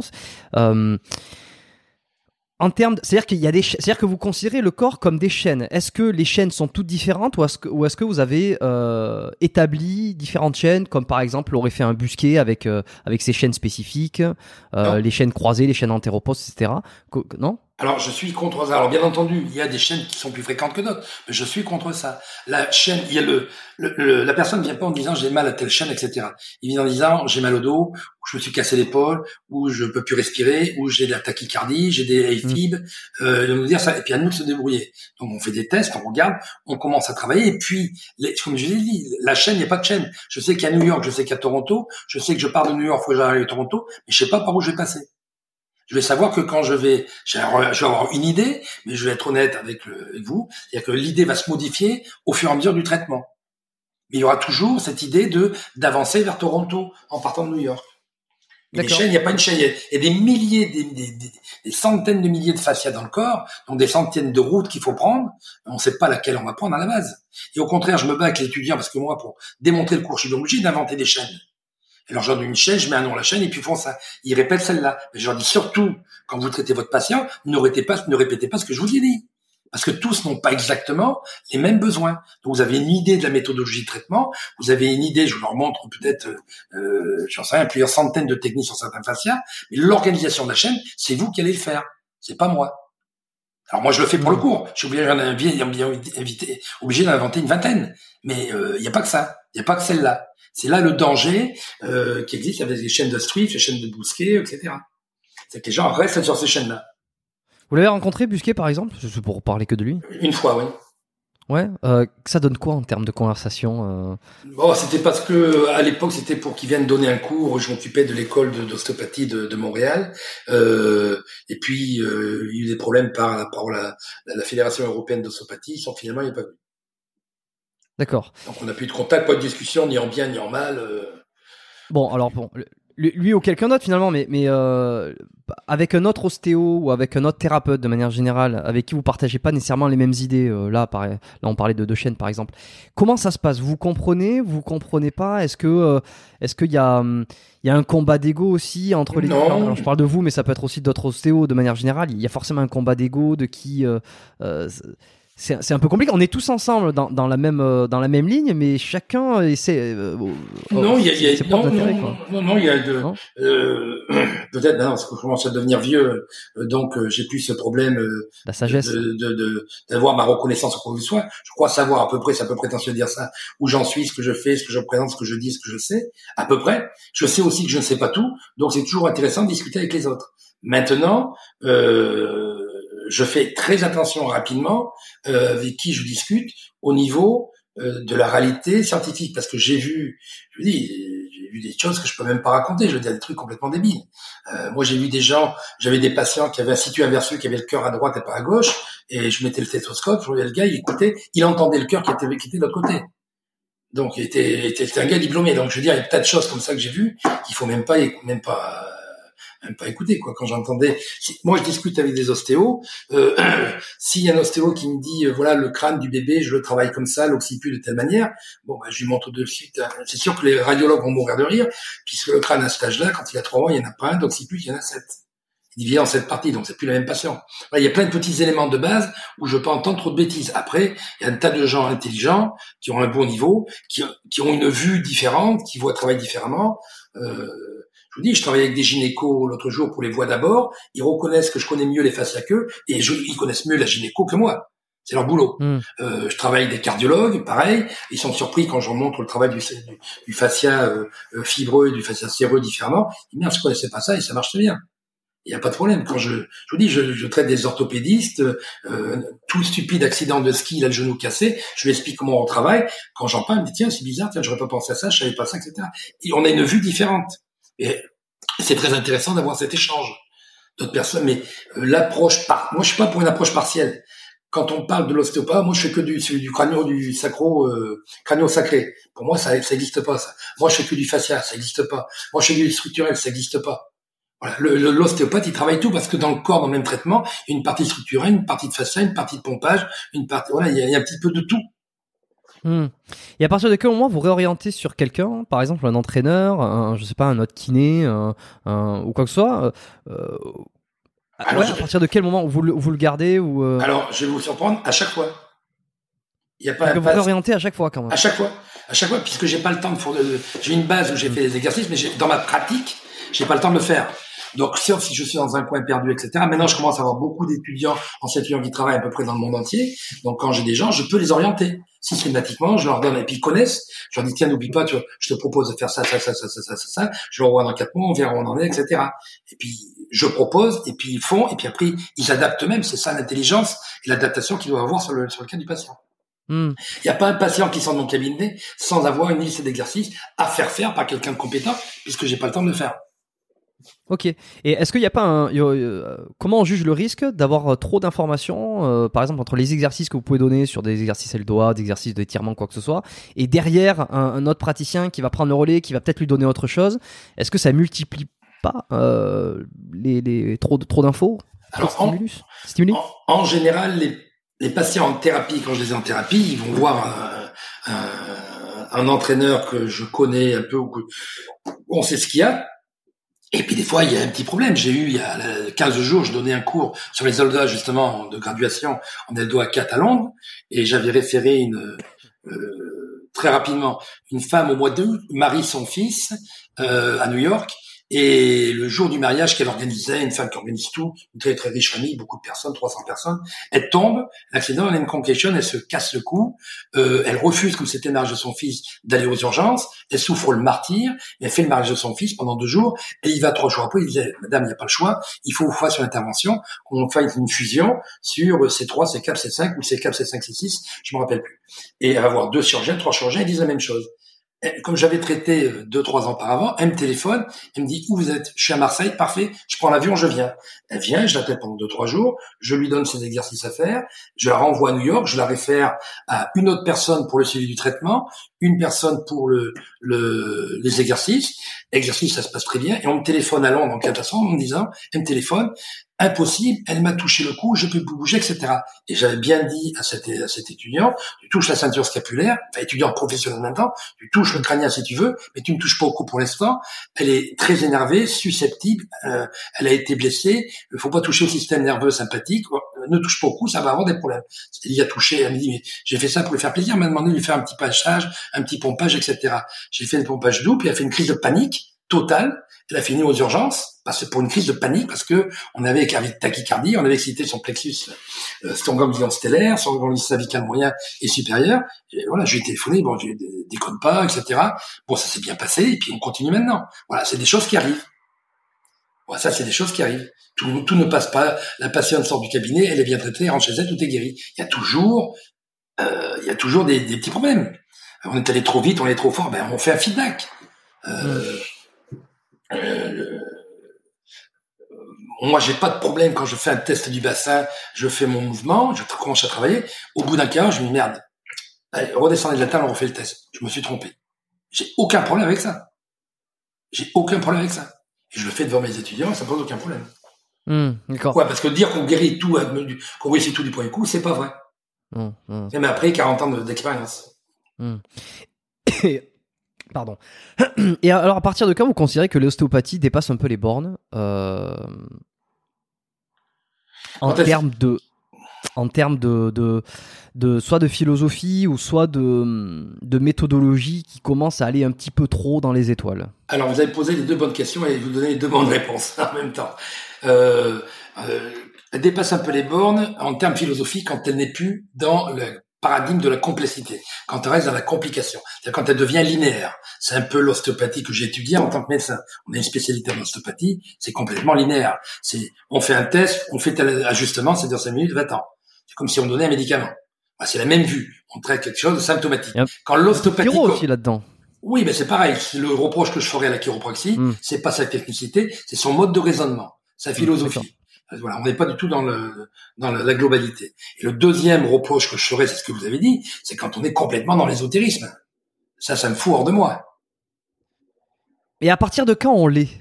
Moi, c'est ça qui, qui m'intéresse souvent, c'est que euh, en fonction de avec qui on parle, l'ésotérisme euh, de, le devient de moins en moins, ou alors, euh, en fonction d'une autre personne, ça le devient de plus en plus.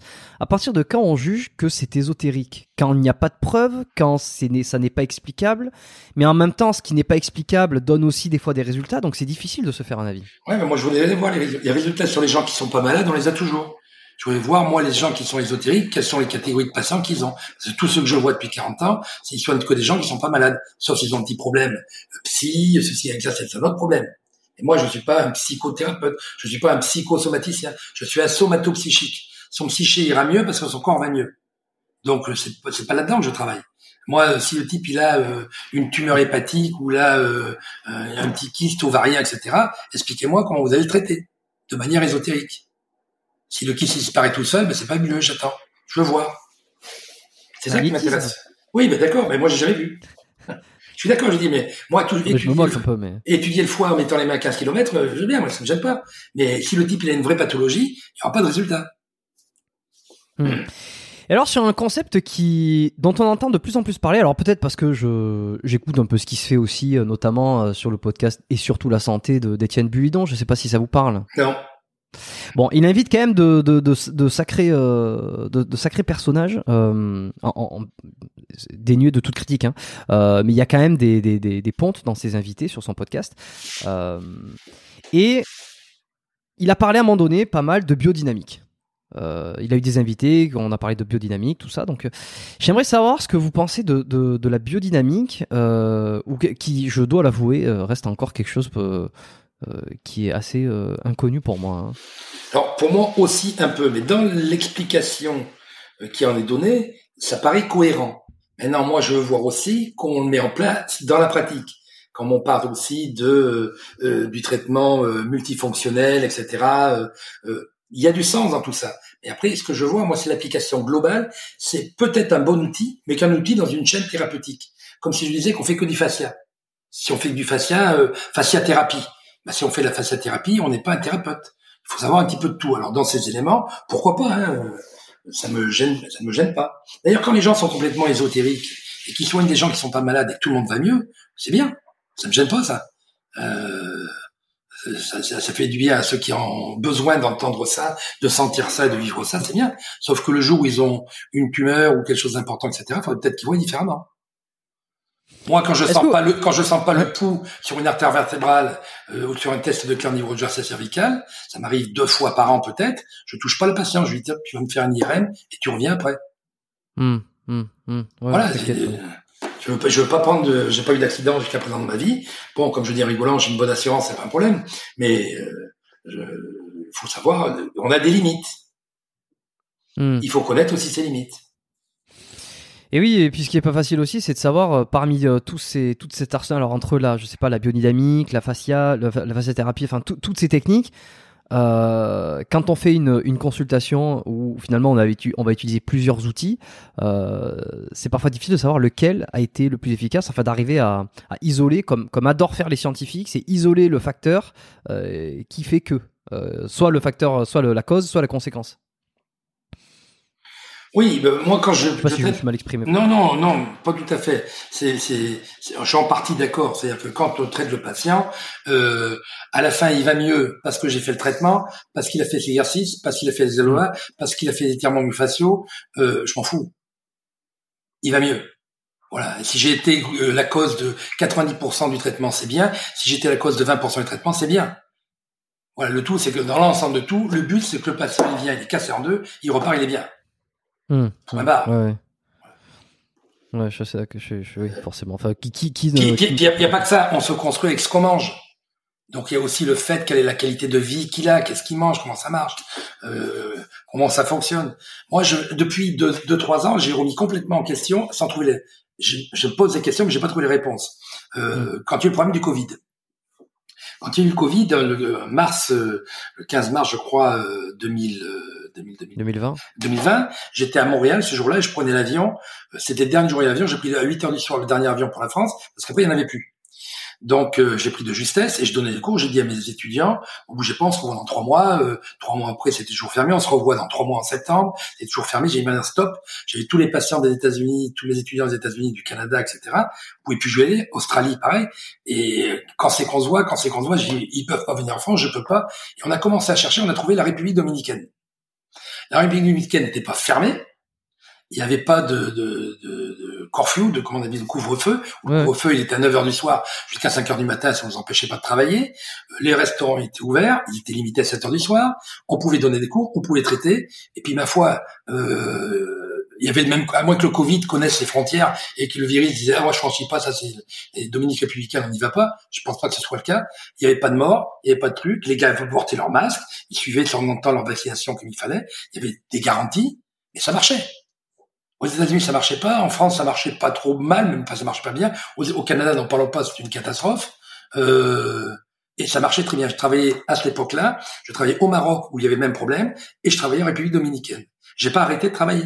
Pendant tout le Covid, j'ai travaillé à l'université. Je donne des cours. Maintenant, je suis prof à l'université de Santo Domingo. Euh, ça fait deux ans qu'on est là-bas. Maintenant, j'y reste. Mes Américains viennent me voir à Santo Domingo, je retourne dans 15 jours, j'ai un cabinet là-bas, je donne des cours à l'université là-bas, euh, ça, ça se passe tout très bien, on fait la même chose. Mais ce qui m'intéresse moi, c'est quelle est cette différence? La seule question, la seule réponse que je me suis donnée, la seule différence qu'il y a, c'est un peuple un peu plus pauvre, donc il y a peut-être, euh, en plus la bouffe est excellente, les fruits sont naturels, il n'y a pas de GMO, il n'y a pas d'OGM, il n'y a pas de, de saloperies, etc. Tout est goûteux, tout est bon, ça coûte pas cher. Euh, ils n'ont pas été pourris de vaccins toute leur vie, même s'ils ont pris le vaccin du Covid. Ils n'ont pas pris les 50 vaccins qu'on donne euh, avant l'âge de deux ans à tout le monde. Ils n'ont pas été pourris d'antibiotiques et de corticoïdes. Peut-être que c'est ça. Je n'en sais rien. Mais il faut que je trouve une solution. Il faut que je trouve une, raison d'être. Voilà. Et c'est ça le problème. Voilà, c'est pour ça que je vous dis, c'est tout est loin d'être simple. Hmm. Tout est loin d'être simple. Pendant cette période, c'est un petit peu un autre sujet, mais euh, je recevais sans arrêt des mails de mes étudiants. Guy, qu'est-ce qu'on fait pour la vaccination? Qu'est-ce qu'on fait pour la vaccination? Qu'est-ce qu'on fait pour la vaccination? Ils me posaient la question pourquoi? Parce que pendant les cours, très souvent, je leur parlais de la vaccination. Je suis pas pour. Euh, Moi-même, j'ai pas été vacciné, mais je me suis vacciné pour le Covid. Je leur expliquais, avant de se battre pour la vaccination pour le Covid, on connaît pas, on arrête de coller des vaccinations pour pas avoir euh, la rougeole, la varicelle, etc. sur des gosses. Ça change rien. Moi, mes propres gosses, quand il y en a eu qui a eu la rougeole, j'ai pris l'autre, j'ai mis dans le même lit pour qu'ils se vaccinent. Il a eu la rougeole terminée, il était vacciné. Quand deux ans après ils ont eu le varicelle, j'ai pris la sœur dans le lit de son frère, elle a eu le varicelle, c'était réglé. Mais je vais pas coller des vaccins, des gosses de trois mois, de six mois, etc., sans arrêt pour rien. Alors il y en a qui sont utiles. Je suis pas un, un obsessif, je suis médecin, je suis pas un anti-vaccin. Mais euh, je vais pas les vacciner pour la rougeole, euh, le ROR, euh, rougeole, oreillette, rubéole, euh, euh, le tétanos, en toute façon, vacciné ou pas, vous serez... Voilà. Si je vivais au milieu de l'Afrique, j'aurais pas, le- j'aurais pas le même discours. Voilà, Mm. mais sur 48 vaccinations que vous avez en l'âge de 2 ans au Canada, ben, il y en a, parce que ça va vite, hein, un pentacoque avec 5 rappels, ça fait 15. 3 rappels. 3 rappels d'un pentacoque, ça fait 5, 15 vaccins. Euh, faut arrêter de déconner. Alors les gens, ils ont accepté tout ça, et tout d'un coup, ils sont anti-Covid. Hmm. Faut qu'on- m'explique. T'es anti-tout, fallait te réveiller avant. Pourquoi t'étais pas anti-Covid? Pourquoi t'étais pas anti-vaccin avant? Voilà, c'est, Le c'est- contexte, le contexte et l'environnement Voilà, qui fait, oui, le, mais- qui fait le, complot. euh. Oui, mais le virus, il s'occupe pas de ça. C'est ça que je veux dire. À un moment donné, euh, c'est comme on disait tout à l'heure pour le, le- technique ésotérique. Euh, le patient, le malade, son foie, son cœur, sa tachycardie, s'occupe pas de ça. Elle veut avoir un résultat.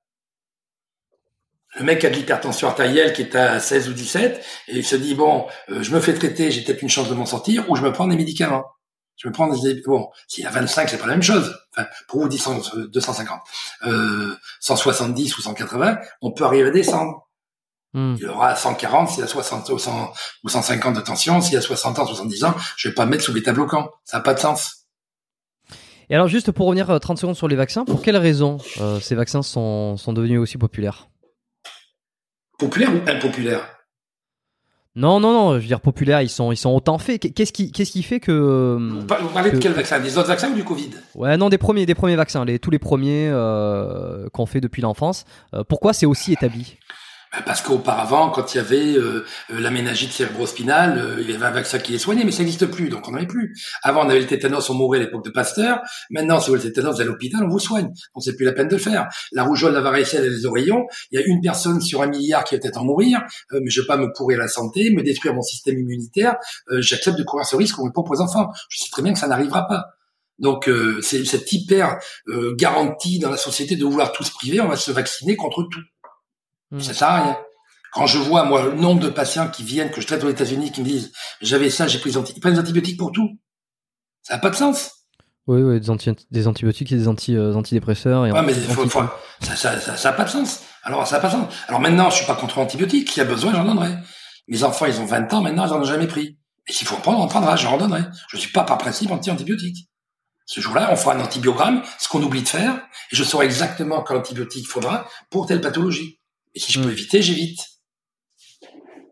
Quelle est la bonne pratique sportive pour vous Ou... Il n'y en a pas, c'est différent, c'est tout un tas. Tout un tas de pratiques. Ok, donc c'est un ensemble de sports qui mobiliserait un petit peu toutes les articulations, tous les muscles. Alors, euh. disons, disons au moins deux sports différents. L'un qui soit plus euh, euh, peut-être dans la force. Il faut qu'il y ait un sport individuel, un sport collectif d'abord pour un enfant, je parlais pour un jeune. Et après, il faut qu'il y ait un sport qui soit plutôt peut-être dans la force, dans l'opposition, et un autre sport qui soit plus dans euh, la vitesse, la finesse, la beauté, l'artistique. Qu'on arrive à manger, de faire du hockey tout le temps depuis l'âge de 3 ans, c'est pas une bonne chose. Euh, faire du tennis depuis l'âge de 7 ans, euh, c'est pas une bonne chose nos filles. C'est voilà, c'est plein de parce que ça, parce que ça quoi? Parce qu'il y a trop de contraintes euh, mécaniques sur les mêmes articulations, sur les mêmes paramètres. Dans, Et le, sport n'est pas une bonne chose pour la santé. On sait que les sportifs de haut niveau vivent moins vieux que les autres.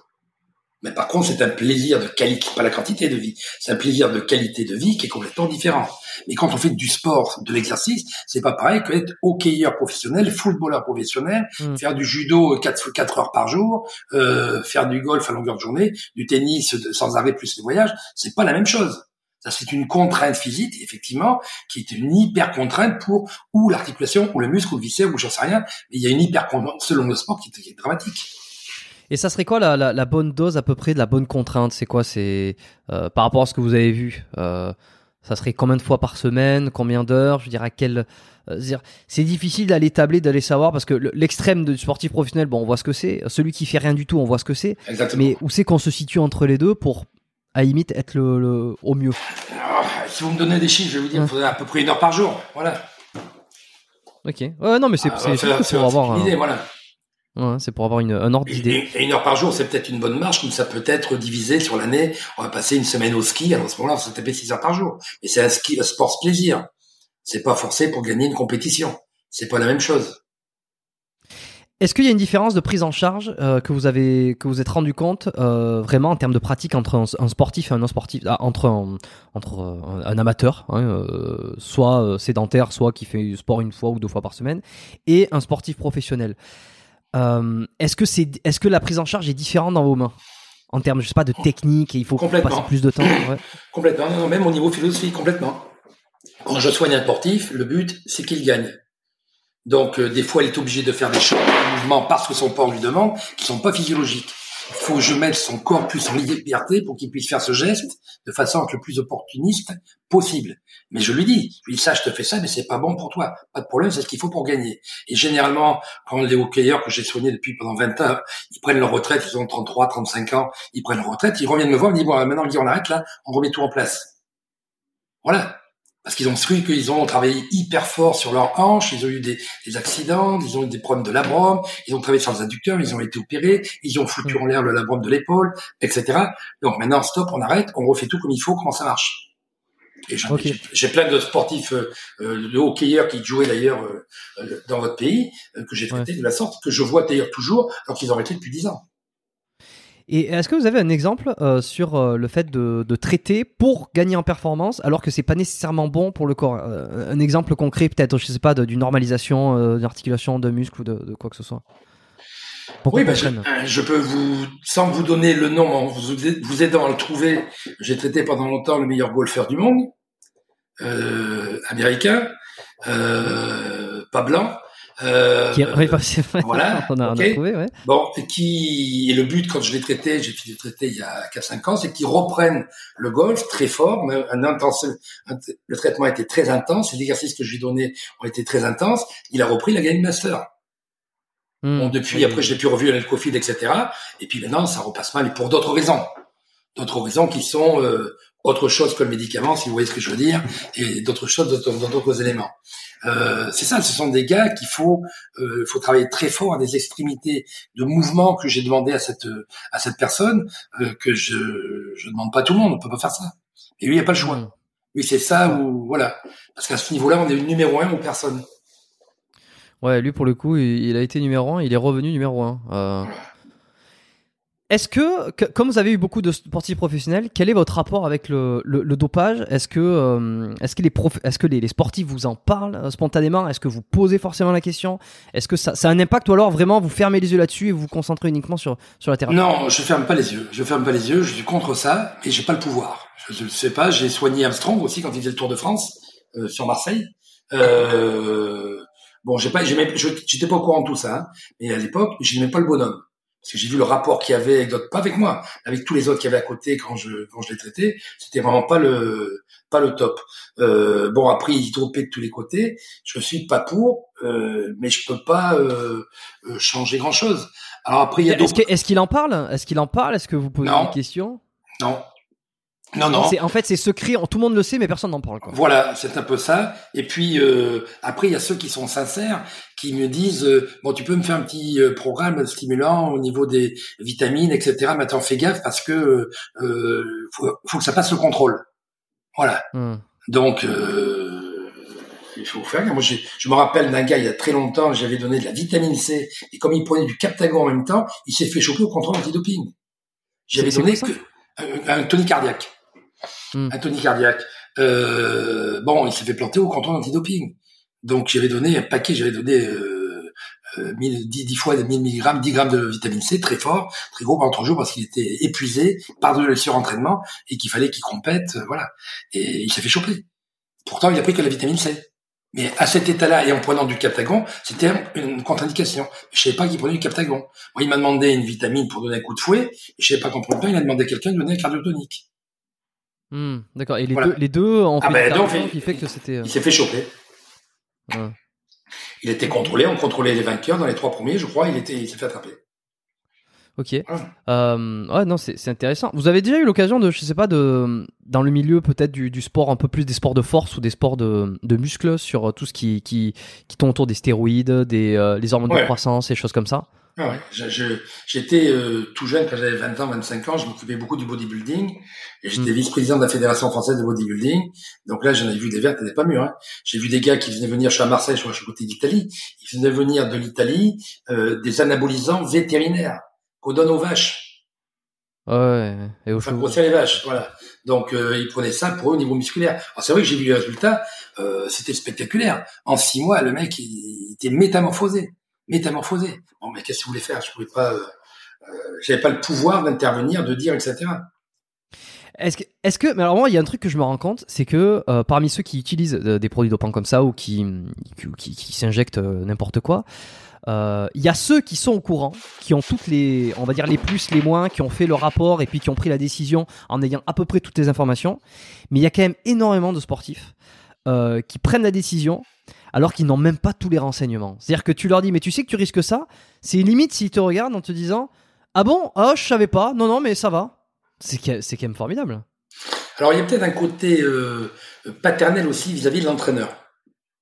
Quand l'entraîneur dit quelque chose, l'entraîneur c'est peut-être le, le père souverain ou le second père ou peut-être le père qu'ils n'ont jamais eu, qui fait qu'on écoute ce qu'il dit. Et le l'entraîneur il a peut-être la connaissance de ce qui est efficace, mais pas la connaissance médicale de ce qui va coûter. Euh, puis s'il le sait, il lui dira peut-être pas. Je ne dirais pas qu'il est aussi malveillant, mais lui ce qui l'intéresse c'est simplement de gagner. Ouais, Mais les, les, les, drogues, les dopings, il ne les prend pas pour lui, il les prend pour les autres. Donc lui, il risque pas grand-chose. Est-ce que vous l'avez vu dans les tissus directement en touchant euh, si, on revient sur les fascias par exemple, euh, une différence de consistance de fascia, de, euh, de mobilisation du fascia ou quoi que ce soit en fonction de produits dopants Alors sur les sur les bodybuilders, oui. J'avais des gars. Ah bah c'était ok. Ils, prenaient du lazilite. Ils étaient complètement pissés dessus. pour sécher le muscle, ils se prenaient des quantités de lazilite qu'on donnerait pas qu'on donnerait pas à un cardiaque. Hum, oui, euh, Moi, j'ai vu, j'ai vu les finales des championnats de France à Lyon il y a, il y a, 30 ans, 35 ans. Le gars qui gagnait, qui était en plus quelqu'un que je connaissais, que je, je suivais, etc. Quand il a gagné, il a mis la coupe. Il y avait sept marches à descendre du podium. Il est descendu en bas. En tombant dans cette marche, il s'est retrouvé aux urgences, à l'hôpital. Et il a arrêté le bodybuilding. Je peux vous dire qu'il a arrêté le dopage. Et pareil, il se dopait, se dopait, se dopait, il se mettait du lazilique, des piqûres de lazilique pour se, se fondre de tous les côtés. Euh, au niveau palpitant, c'est terrible. On donne. Euh, quand j'étais résident, si on me téléphonait dans la chambre en pleine nuit à 2 heures du matin, euh, euh, docteur venez vite, il y a quelqu'un qui fait une hypertension. Je montais à 2 heures du matin, puis hop, l'azilix. Je savais pas pourquoi, mais d'abord l'azilix pour descendre la tension artérielle, pour qu'il se vide complètement de la, de la flotte qu'il avait de tous les côtés. Et après, on faisait un travail clinique. C'est pour vous dire l'intensité de ce produit. Et eux, ils utilisent ça pour faire sécher les muscles. Il faut arrêter de déconner. Mais tout le monde le prenait. Et j'avais beau le dire, euh, oui, oui, qui t'a raison, etc., mais on m'écoute pas. Ouais, et, quelque part, voilà. Euh, ok, donc surtout le surtout le l'azilix qui séchait le qui séchait le muscle. Ok. Alors ça, quand on touche, on le sent. Maintenant, après, euh, quand le gars il, il fait des tachycardies qui redescendent pas, il fait des, des, des fibrillations auriculaires. Bon, en général, il faut on arrive à se poser la question pourquoi? Hmm. Mais c'est pas évident qu'on vous réponde ou qu'on ne dit pas euh, toute la vérité. si vous dites j'ai pris ça, j'ai vu ça, est-ce qu'il me dit tout ce qu'il a pris? Sur un sportif euh, classique, les étirements, est-ce que vous recommandez régulièrement, de manière générale euh, On entend un peu de tout, on entend que les étirements passifs sont pas utiles, qu'il faut qu'ils soient actifs, qu'il faut qu'ils soient en chaîne. D'un autre côté, on entend que ben, ça a uniquement euh, un, effet antalgique sur le moment, mais que au long terme, ça a pas vraiment de, ça, ça améliore pas la souplesse. Bon, j'en ai un peu marre d'entendre de tout des fois, pour être honnête.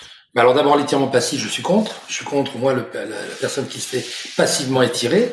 L'étirement actif, je suis tout à fait pour, principalement à la fin d'entraînement. J'ai beaucoup de joueurs de hockey que j'ai traités à qui je disais quand tu viens d'entraînement, tu vas au vestiaire, tu fais ce petit doigt et ce petit étirement. Ça te prendra trois minutes. Et pendant que les gens se changent, ça change rien. Qu'est-ce qui se passait? Bah, Généralement, après, il y avait deux ou trois qui faisaient pareil. Simplement parce qu'avant de reprendre l'avion pour faire un match le lendemain dans une autre ville, parce que c'est ça la vie du joueur de hockey euh, ben, c'est bien de pas avoir trop de courbatures, surtout si c'est une faiblesse particulière. Hmm, maintenant, quand on dit ça assouplit pas, celui qui fait taper euh, euh une demi-heure d'étirement de, myofacial euh, en permanence, je peux vous garantir qu'au bout de six mois, on le reconnaît plus. Hmm, il va être capable de faire le. Ah bah, il sera peut-être pas le grand écart, ouais, ouais, ouais. mais ça va l'assouplir énormément, bien entendu. Hmm, Encore faut-il que ce soit bien fait. Encore faut-il que ce soit bien fait, ça c'est important. C'est quoi un étirement bien fait alors bah, un, étirement, mal fait un, étirement myofacial. Voilà. Bah, vous parliez tout à l'heure quand qui se passe quand on rencontre les euh, les collègues. Moi, j'ai quelqu'un qui me dit moi je me je, je m'étire les hamstrings, les, les disques jambiers. Euh, je dis ah bah, je savais pas que ça existait ça parce que ça n'existe pas l'étirement des ischio-jambiers. Ischio-jambier, ça n'existe pas. Il y a le semi-tendineux, le semi-membraneux et le biceps. Trois muscles qui vont pas dans la même direction. Donc trois muscles pas dans la même direction, ben, on étire soit le biceps, soit le demi-tendineux, soit le membraneux donc les tirs que jambiers, non. Oui, mais quand je le fais, je le sens, c'est sûr, tu macro déchires. Voilà la différence. Quand on étire le muscle dans le sens de ses fibres, ça prend du sens. Si on tourne le pied en, rotation interne, qu'on fait une adduction pour étirer le biceps, ça a du sens. Si on tourne de l'autre côté pour tirer l'autre côté en travaillant de membraneux, ça a du sens. C'est pas les disques jambiers. D'accord. Voilà, c'est des choses comme ça. Mais oui, euh, si on a euh, 600 euh, muscles dans le corps, si on venait tirer 200 ou 100, ben, il y a 100 différents mouvements. Les gens me disent, j'étire les adducteurs. Bon, comment tu fais pour étirer les adducteurs? Il y a le petit adducteur supérieur, petit adducteur inférieur, adducteur moyen, long adducteur supérieur, milieu, inférieur, pectiné, gracilis. Mm. Oh, c'est, il y a des 10 adducteurs, tu as 10 étirements différents. C'est ça aussi. Oui, c'est intéressant et en plus, euh, la nature est assez bien faite pour ne pas mettre euh, deux fois euh, un même muscle qui aurait exactement le même rôle et qui aurait exactement, qui ferait exactement le, le, le, même, le même mouvement. Donc à partir de ce moment-là, on, imagine bien que chaque muscle va avoir sa façon d'être étiré puisqu'il va avoir son rôle un peu spécifique, quoi. Oui, je dis toujours, je sais pas si Dieu existe, mais s'il existe, il va pas personne faire des muscles, s'il peut faire le même travail avec un seul. c'est bien résumé. C'est bien résumé. Ok. Euh, une, quoi, une vingtaine, trentaine de secondes. Est-ce qu'on, alors si c'est pas passif, c'est-à-dire qu'on fait un, on fait un mouvement pendant l'étirement, on fait un mouvement de contraction euh, opposé. Alors on peut faire un contracolac, pourquoi pas, ça le prépare. L'étirement lui-même doit durer à peu près 30 secondes. Pourquoi 30 secondes?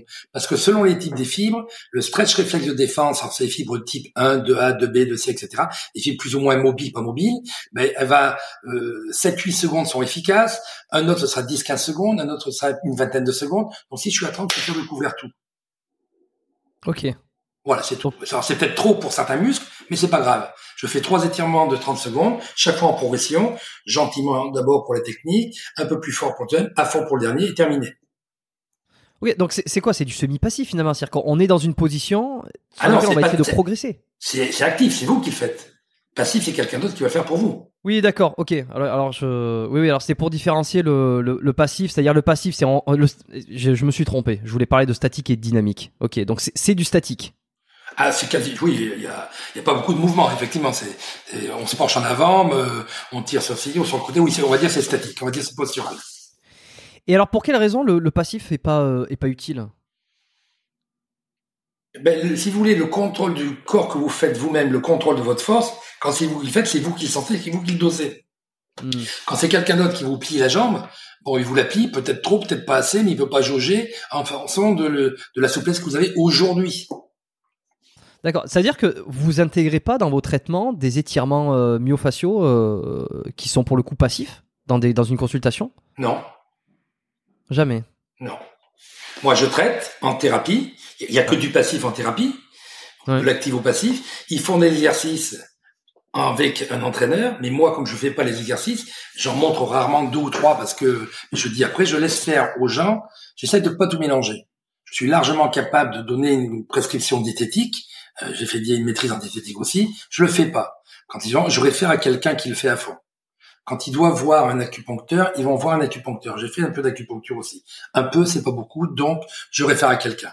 Pour les exercices, j'ai des gens qui font que ça longueur de journée, même si ce sont les anciens élèves, ils doivent faire ça mieux que moi, puisqu'ils font ça longueur de journée depuis 10 ans.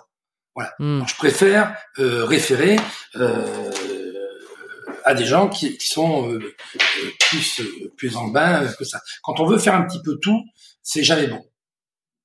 On peut hmm, pas être parfait partout. Si je fais des exercices, que je fais le traitement, je donne des conseils diététiques, euh, pourquoi pas de la musique, je veux dire, ce sera pas bon partout. L'art thérapie suffit. Voilà. un peu de sculpture pour terminer. Euh, ok, ok. Est-ce que ça veut dire que derrière euh, vous, vous alors si vous donnez des exercices ou alors derrière il faut qu'il y ait un suivi avec des exercices, est-ce qu'il y a également un suivi en termes de compléments alimentaires, par exemple, par rapport à ce que vous retrouvez en thérapie souvent, vous dites tiens là il il manquerait, je sais pas, euh, bah, souvent, du collagène, alors, par exemple. Bah, alors, si vous voulez, ce qui se passait, par exemple, il y a, il y a deux trois jours, j'avais un patient, euh, il dit tiens, moi, il faut que je prenne, euh, euh, je suis un petit peu trop végétarien, je prends de la B12, de la B9 et de la B12. Euh, j'ai dit parfait, etc. Si vous prenez la méthionine aussi, bah non, je prends pas. Bah, si vous prenez pas la méthionine, votre B9 va jamais se faire avec la B12. La B12 s'appelle la cobalamine. Si vous prenez du cobalt, non, bah, vous allez prendre en même temps zinc, nickel, cobalt. Si vous prenez de la B9 euh, du zinc nickel cobalt pour le cobalt et vous me prenez la méthionine et la B12, là ça marchera. Sinon, vous mettez votre B12 dans la WC, ça coûtera le même prix. Voilà, c'est-à-dire, je fais des réflexions comme ça. Après le reste, je, je réfère euh, quand je vois ce qu'ils prennent. Des fois, c'est pas très, pas très très logique. Quoi. Il faut qu'il y ait une harmonie. Voilà, il faut pas qu'il y ait, euh, je sais pas moi, quand ils, ils prennent de la leucine, de l'isoleucine, de la valine, en même temps qu'ils vont prendre de l'arginine, du tryptophane. Ils ont pas compris que ça ne marche pas ensemble. Donc il y a des aminoacides qui vont marcher ensemble, des aminoacides qui marchent pas ensemble. Alors certains ont des compléments qui sont bien, mais il y en a qui s'appellent diététiciens, il faudrait leur enlever le mot. Hmm. Ok, tout ça c'est quand même assez euh, complexe expliqué comme ça.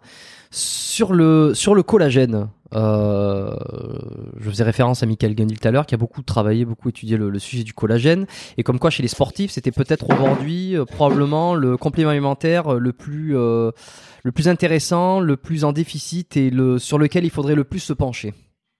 Ben, comme je vous ai dit, dans les fascias, vous avez des fibres. Dans les fibres, il y en a trois. A les collagènes, il y a la réticuline et l'élastine. Donc le collagène, c'est une partie fondamentale. En plus, le collagène construira le tube de collagène dans lequel on aura la migration de la flotte, on va dire, la migration de l'eau euh, faciale. Euh, donc il a raison. Le collagène, c'est une des matrices les plus importantes à ce niveau-là. Donc on peut faire après euh, une injection parallèle de tissu collagénique ou après avec des glycosamidoglycanes qui sont associés comme de l'acide hyaluronique euh, pourquoi? Parce qu'on va trouver ça principalement dans le cartilage ou dans les tendons, dans les ligaments. Donc ça va mm. aider à une récupération articulaire pour un sportif qui a été traumatisé à ce niveau-là ou quelqu'un d'arthrosique. Mais c'est sûr que le, sportif, il est plus jeune. Donc la, ce qu'on appelle la chondroblastie, il y a les chondroblasties, chondroclasties. Les vieilles cellules de cartilage qui vont mourir et les jeunes qui vont vivre. Ben, elles sont plus efficaces à 25 ans qu'à 75. Donc ce sera beaucoup plus efficace, il a tout à fait raison, ce sera beaucoup plus efficace sur les sportifs. Et après, il faut faire attention, parce que faire du, du collagène ou des PRP ou de faire des, des, des stem cells for, euh, pour les euh, systématiquement pour les sportifs, ça marche pas tous les coups. Donc faut faire gaffe à ça aussi. Il faut essayer de, de c'est pas une recette, sinon il y aurait plus de, il y aurait plus de problème. Ça c'est en termes, de, vous parlez là d'injection surtout. De... Oui. Ok, et sur le, les compléments alimentaires, euh, le collagène en poudre, par exemple. C'est pareil, si vous voulez, voilà, c'est le même principe. Sauf que c'est plus efficace une articulation quand on met de suite en injection. Mmh. Non, ça fera pas de mal de le prendre en. Alors, collagène sera au niveau facial plus général. Mmh. Oui, oui, c'est ça, oui, ça va, oui, ça, ça sera plus général. C'est une, des composantes du fascia, donc ça, ça a du sens. Le, la grosse mode de glucosamine, euh, chondroïtine, tout, tout, ça, ouais, ouais. Qu'est-ce que ah, vous en pensez? C'est pas une grosse mode, c'est un des tissus particuliers qui va jouer sur le, le, justement ce qu'on disait, la chondroblastie euh, après. Euh, bon, ça fera pas de mal. Et en complément alimentaire, hein, je parle. Voilà, oui, j'ai bien compris. Ça fera pas de mal, mais ce sera pas ça qui va résoudre tous les problèmes. Mais ça devrait aider. Ça, ça devrait aider. Moi, j'avais entendu que c'était. On se construit, on se construit ce qu'on mange, donc ça va aider. Ouais, bah on met du, c'est ça. C'est on met de, si on veut que ça se construise, il faut mettre les, les, les pierres. Si les pierres déjà, c'est plus facile. Exactement. Et euh, j'avais entendu que c'était probablement l'un des meilleurs compléments pour les articulations qu'on n'avait pas vraiment trouvé mieux jusqu'à présent. Euh, non, c'est pas, pas, pas tout à fait ça. L'articulation, ça dépend ce quel est son problème. Si c'est un problème de cartilage, celui qui vous a dit ça, il a raison. Si c'est un problème de cartilage, d'arthrose, de surplus cartilagineux, ça a mm. du sens. Mais la même articulation, si c'est un problème de liquide lymphatique, de liquide synovial, pardon, c'est pas du tout la même chose. Si c'est un problème ligamentaire, c'est pas la même chose. Si c'est un problème tendineux, c'est pas la même chose. Si c'est un problème de capsulite, c'est pas la même chose. Et tout ça, c'est le même nom. C'est l'articulation. Mmh, Il y a une articulation. Pourquoi? Quelle est la cause dans cette articulation? Vous avez raison. Si c'est un problème principalement cartilagineux, c'est une très bonne initiative. Et sur du collagène, par exemple, enfin, le, collagène aiderait pas de toute façon en termes de ligaments, de problèmes ligamentaires, de problèmes capsulaires, étant donné qu'il y a du collagène un peu partout. Si, ça, si, ça couvrirait Exactement. Sur tout le côté facial, ça va aider. Il n'y a aucun problème là-dessus. Ok. Et oh, random, au hasard, si c'est un problème de, de, admettons, de capsule, est-ce qu'il y aurait, il y, a un complément alimentaire que, qui serait plus judicieux? Spécifique Alors, c'est pas le cas du problème de capsule. C'est le problème, qu'est-ce qu'elle a, la capsule? Elle est déchirée, elle est enflammée, etc. C'est pour l'inflammation, on mettra pas la même approche que si c'est quelque chose de déchiré, sur lequel on aura tout simplement peut-être un strapping qui va permettre après, pour travailler sur le tissu cicatriciel, l'approche qui sera donnée avec du collagène sera intéressante. Et si j'ai une, une capsulite de la collagène, il va rien changer. Hmm. Le collagène ne va pas jouer sur l'inflammation. Il jouera sur la structure. Parce qu'il a été déchiré, parce qu'il a été fibrosé. Euh, la capsule, parce qu'elle a été fibrosée. Voilà. Ok, ok. Bon, une dernière petite chose sur euh, la prévention. Euh, il y a, y, y, a, y a peu de personnes qui viennent consulter de manière générale un thérapeute en prévention. Enfin, c'est pas trop la philosophie occidentale, généralement. Je, vous allez peut-être pouvoir me confirmer. est-ce que est-ce que c'est utile Est-ce que c'est pas si utile que ça d'aller en prévention? Et est-ce que vous, je sais pas, à titre personnel, sur une prévention, vous êtes capable de presque anticiper des blessures qui vont arriver? Alors, c'est marrant parce que cette question, j'ai ça difficilement. Cette nuit, quand j'ai eu, quand je donnais le cours, comme je vous disais à mes Américains, là, on a eu cette question. Et je leur disais, par la définition, quand vous êtes ostéopathe, on va venir vous voir en disant, voilà, euh, docteur, j'ai rien, pouvez-vous contrôler tout si tout va bien. Voilà, ce serait ça l'idée. ce qui va pas. Voilà. ou alors, est-ce que, est-ce que j'ai quelque chose qui va pas? Est-ce que j'ai quelque chose qui va pas? Est-ce que j'ai un risque d'avoir un problème, etc. Ça, c'est la théorie. Dans les pratiques, ça, j'en vois quasiment jamais. Euh, pourquoi Parce qu'il y a trop de monde qui sont cassés en deux et qui viennent me voir, donc j'ai pas le temps. Les journées, moi, quand je commence à traiter, c'est à 6 heures du matin, je finis à 21 heures le soir, il faut quand même pas, euh, faut pas en faire plus. Euh, donc le, le, le, point qui existe après, j'ai quelques patients que je vois régulièrement depuis des années, des années, des années, qui ont des problèmes Mais surtout, on est quand même dans le côté préventif parce que chaque fois que je les vois, on parle aussi d'autres choses. Tiens, ta savoir, ça serait intéressant. Tiens, faire un bilan, fais-moi la prochaine fois. Ah là, ta gamma GT, ta créatine, euh, euh ténurée, qu'on voit un petit peu si ça fonctionne bien. Au niveau des reins, ça a l'air d'un peu tendu. Est-ce que tu bois bien? Oui. Bah tiens, pendant trois, quatre mois, on va, faire, on va prendre un, système d'eau alcaline. Tu vas prendre un pH 10 ou un pH, euh, un pH 10 ou un pH 9,5, etc. Voilà. On fait, on, a toujours un côté préventif. Il n'y en a pas besoin, mais voilà, ça va aller mieux. C'est dans, dans cette idée-là. Donc, on est le pur préventif, j'en vois pas qui viennent que pour ça, mais j'ai des anciens patients qui viennent, qui me disent pas j'ai rien, parce qu'il y a toujours quelque chose, mais on parle aussi de beaucoup d'autres choses dans un côté préventif. On essaye d'associer les deux. Très bien. Sur combien d'années là maintenant vous pratiquez On m'a dit euh, plus de 40 ans? Euh, 40 ans, ouais. Plus de 40 ans.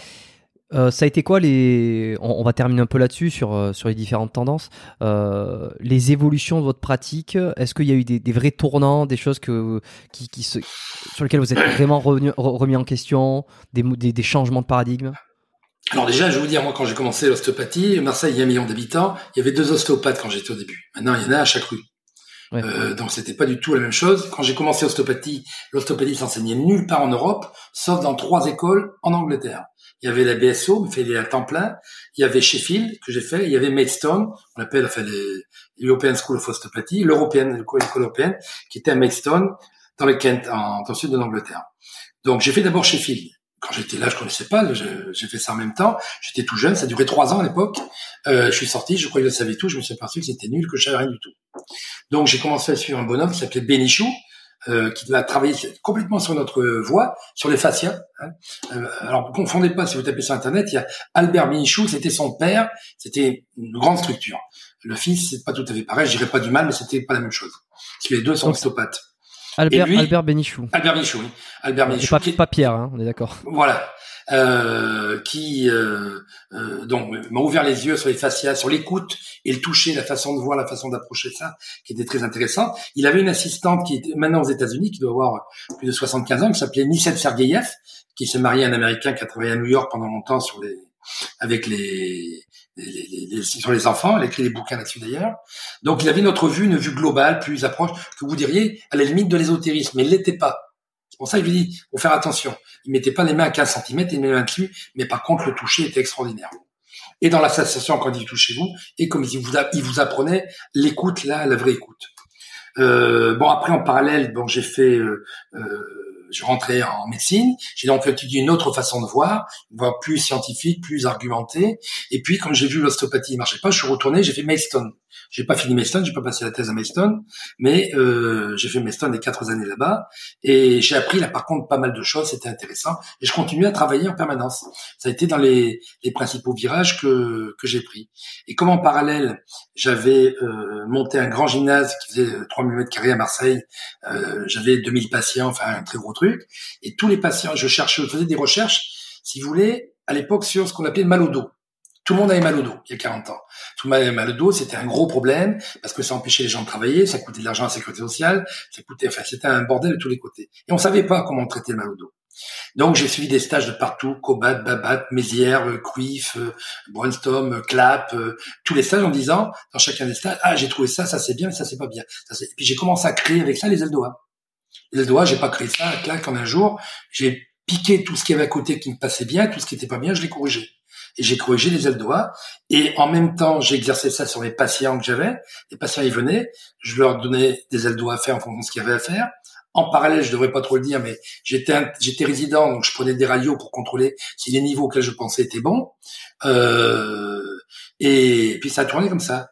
Puis il y a un autre virage, c'est que quand je, recevais des patients, alors ça va mieux ton dos, etc. Ouais, ça va mieux. Enfin, quand on dit ouais, ça va mieux, ça veut dire que ça n'a pas changé grand chose. Mais par contre, j'ai arrêté de ronfler. Et par contre, j'ai plus de règles douloureuses. Mais je pas que cette histoire-là Je lui donne des ailes doigts pour ça, pour un problème euh, sciatique ou j'en sais rien. Il revient en me disant qu'il n'y a plus de règles douloureuses. Enfin, elle revient, plus de règles douloureuses. Bon, j'ai commencé à dire, mais t'es idiot, tu passes ton temps à dire aux élèves, faut arrêter de penser que le corps c'est que des muscles, des articulations et des os, et toi tu fais la même chose. Donc j'ai rajouté une composante viscérale. Ça a été un gros virage. Et le dernier virage qu'il y a eu, c'est une vingtaine d'années, quand j'ai commencé à travailler plus intensément aux États-Unis, où j'ai connu la grosse pathologie américaine qui s'appelle le stress.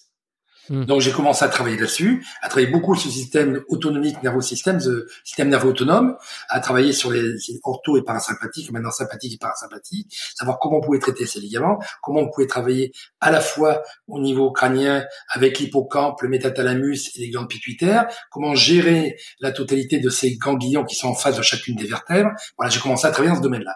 ça c'était les, orientations que j'ai eues et en parallèle j'ai tout voulu enseigner. J'enseigne depuis 81. Hmm, ok. Et au niveau de l'endocrinologie, vous avez fait aussi un peu d'endocrino, j'ai vu sur le site à un moment donné. Euh. Oui, je fais un petit peu d'endocrino euh, parce que c'est une des éléments qu'on va enseigner aux étudiants. Ça fait dans la dernière partie, juste avant l'ANS, dans la dernière partie du programme, il faut avoir l'endocrino parce que les glandes pituitaires, elles gèrent principalement la gestion des hormones. Donc, il faudrait bien qu'on sache, quand on parle de l'hypophyse ou de la glande pituitaire, il faudrait bien qu'on sache comment ça fonctionne, quels sont les récepteurs, comment ça marche, etc. Est-ce qu'il y aura un impact euh, sur des techniques euh, sur endocrino par rapport à des personnes qui utilisent des produits dopants qui joueraient sur les hormones? Je ne sais pas à quel point euh, il, y a il pourrait y avoir une utilité, une indication, contre-indication? Pour moi, il y a que des contre-indications sur les, euh, sur les hormones. En général, on ne doit jamais prendre d'hormones. On en prend que quand on est obligé. Euh, je, je Mais sur des techniques, sur, sur, des techniques endocrino. Euh... Ben oui, ça, si le gars était dopé ou non dopé? Ouais, ouais. Eh, faut, encore faut-il le savoir, je crois pas. Quand je dois traiter une thyroïde, si le gars est en hypothyroïde, je traite la thyroïde. Euh, euh, je n'arrive pas à savoir s'il a été drogué ou pas auparavant. Et par contre, mm. euh, j'ai une autre, notre approche de voir. Il faudrait qu'on m'explique pourquoi je traite trois thyroïdes par an en France et j'entraîne une par une quand je vais au Canada ou aux États-Unis. Pourquoi? Parce que là-bas, dès qu'on est en hypothyroïde, on vous balance les mecs sous le les lévothyrox, etc. Ici, on prend quand même le temps de faire le test une fois, deux fois, trois fois, de se poser des questions, d'abord voir s'il y a des problèmes cliniques. Parce que tout le monde, à un moment donné, si on fait un test sanguin, sera en hypo ou hyperthyroïdie un moment dans sa vie. Mais tu, mais tu, mais tu ne sais pas, euh, t'as pas de symptômes, tu t'en fous. Hmm. Voilà, si le type maintenant il me dit sans arrêt, ah mais moi j'ai froid tout le temps, il a une mauvaise humeur, il est agressif, etc. Bon, il a une fatigabilité. Ok, on peut comprendre à ce moment-là. Mais avant de traiter, de le substituer, avant d'être un doping, un médicament, avant de, de, de, parasiter le système classique en mettant un doping, un mhm. médicament, euh, ben, il est bon d'essayer de voir ce qu'on peut faire directement avec la glande.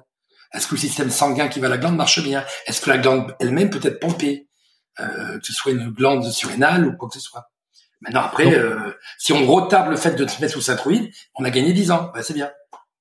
Hmm, je vois. Donc euh, c'est le médicament, oui, mais lorsqu'on a exclu, euh, voilà. que ce n'est pas, enfin c'est les antibiotiques, c'est pas automatique. Voilà, si on peut voilà. ça.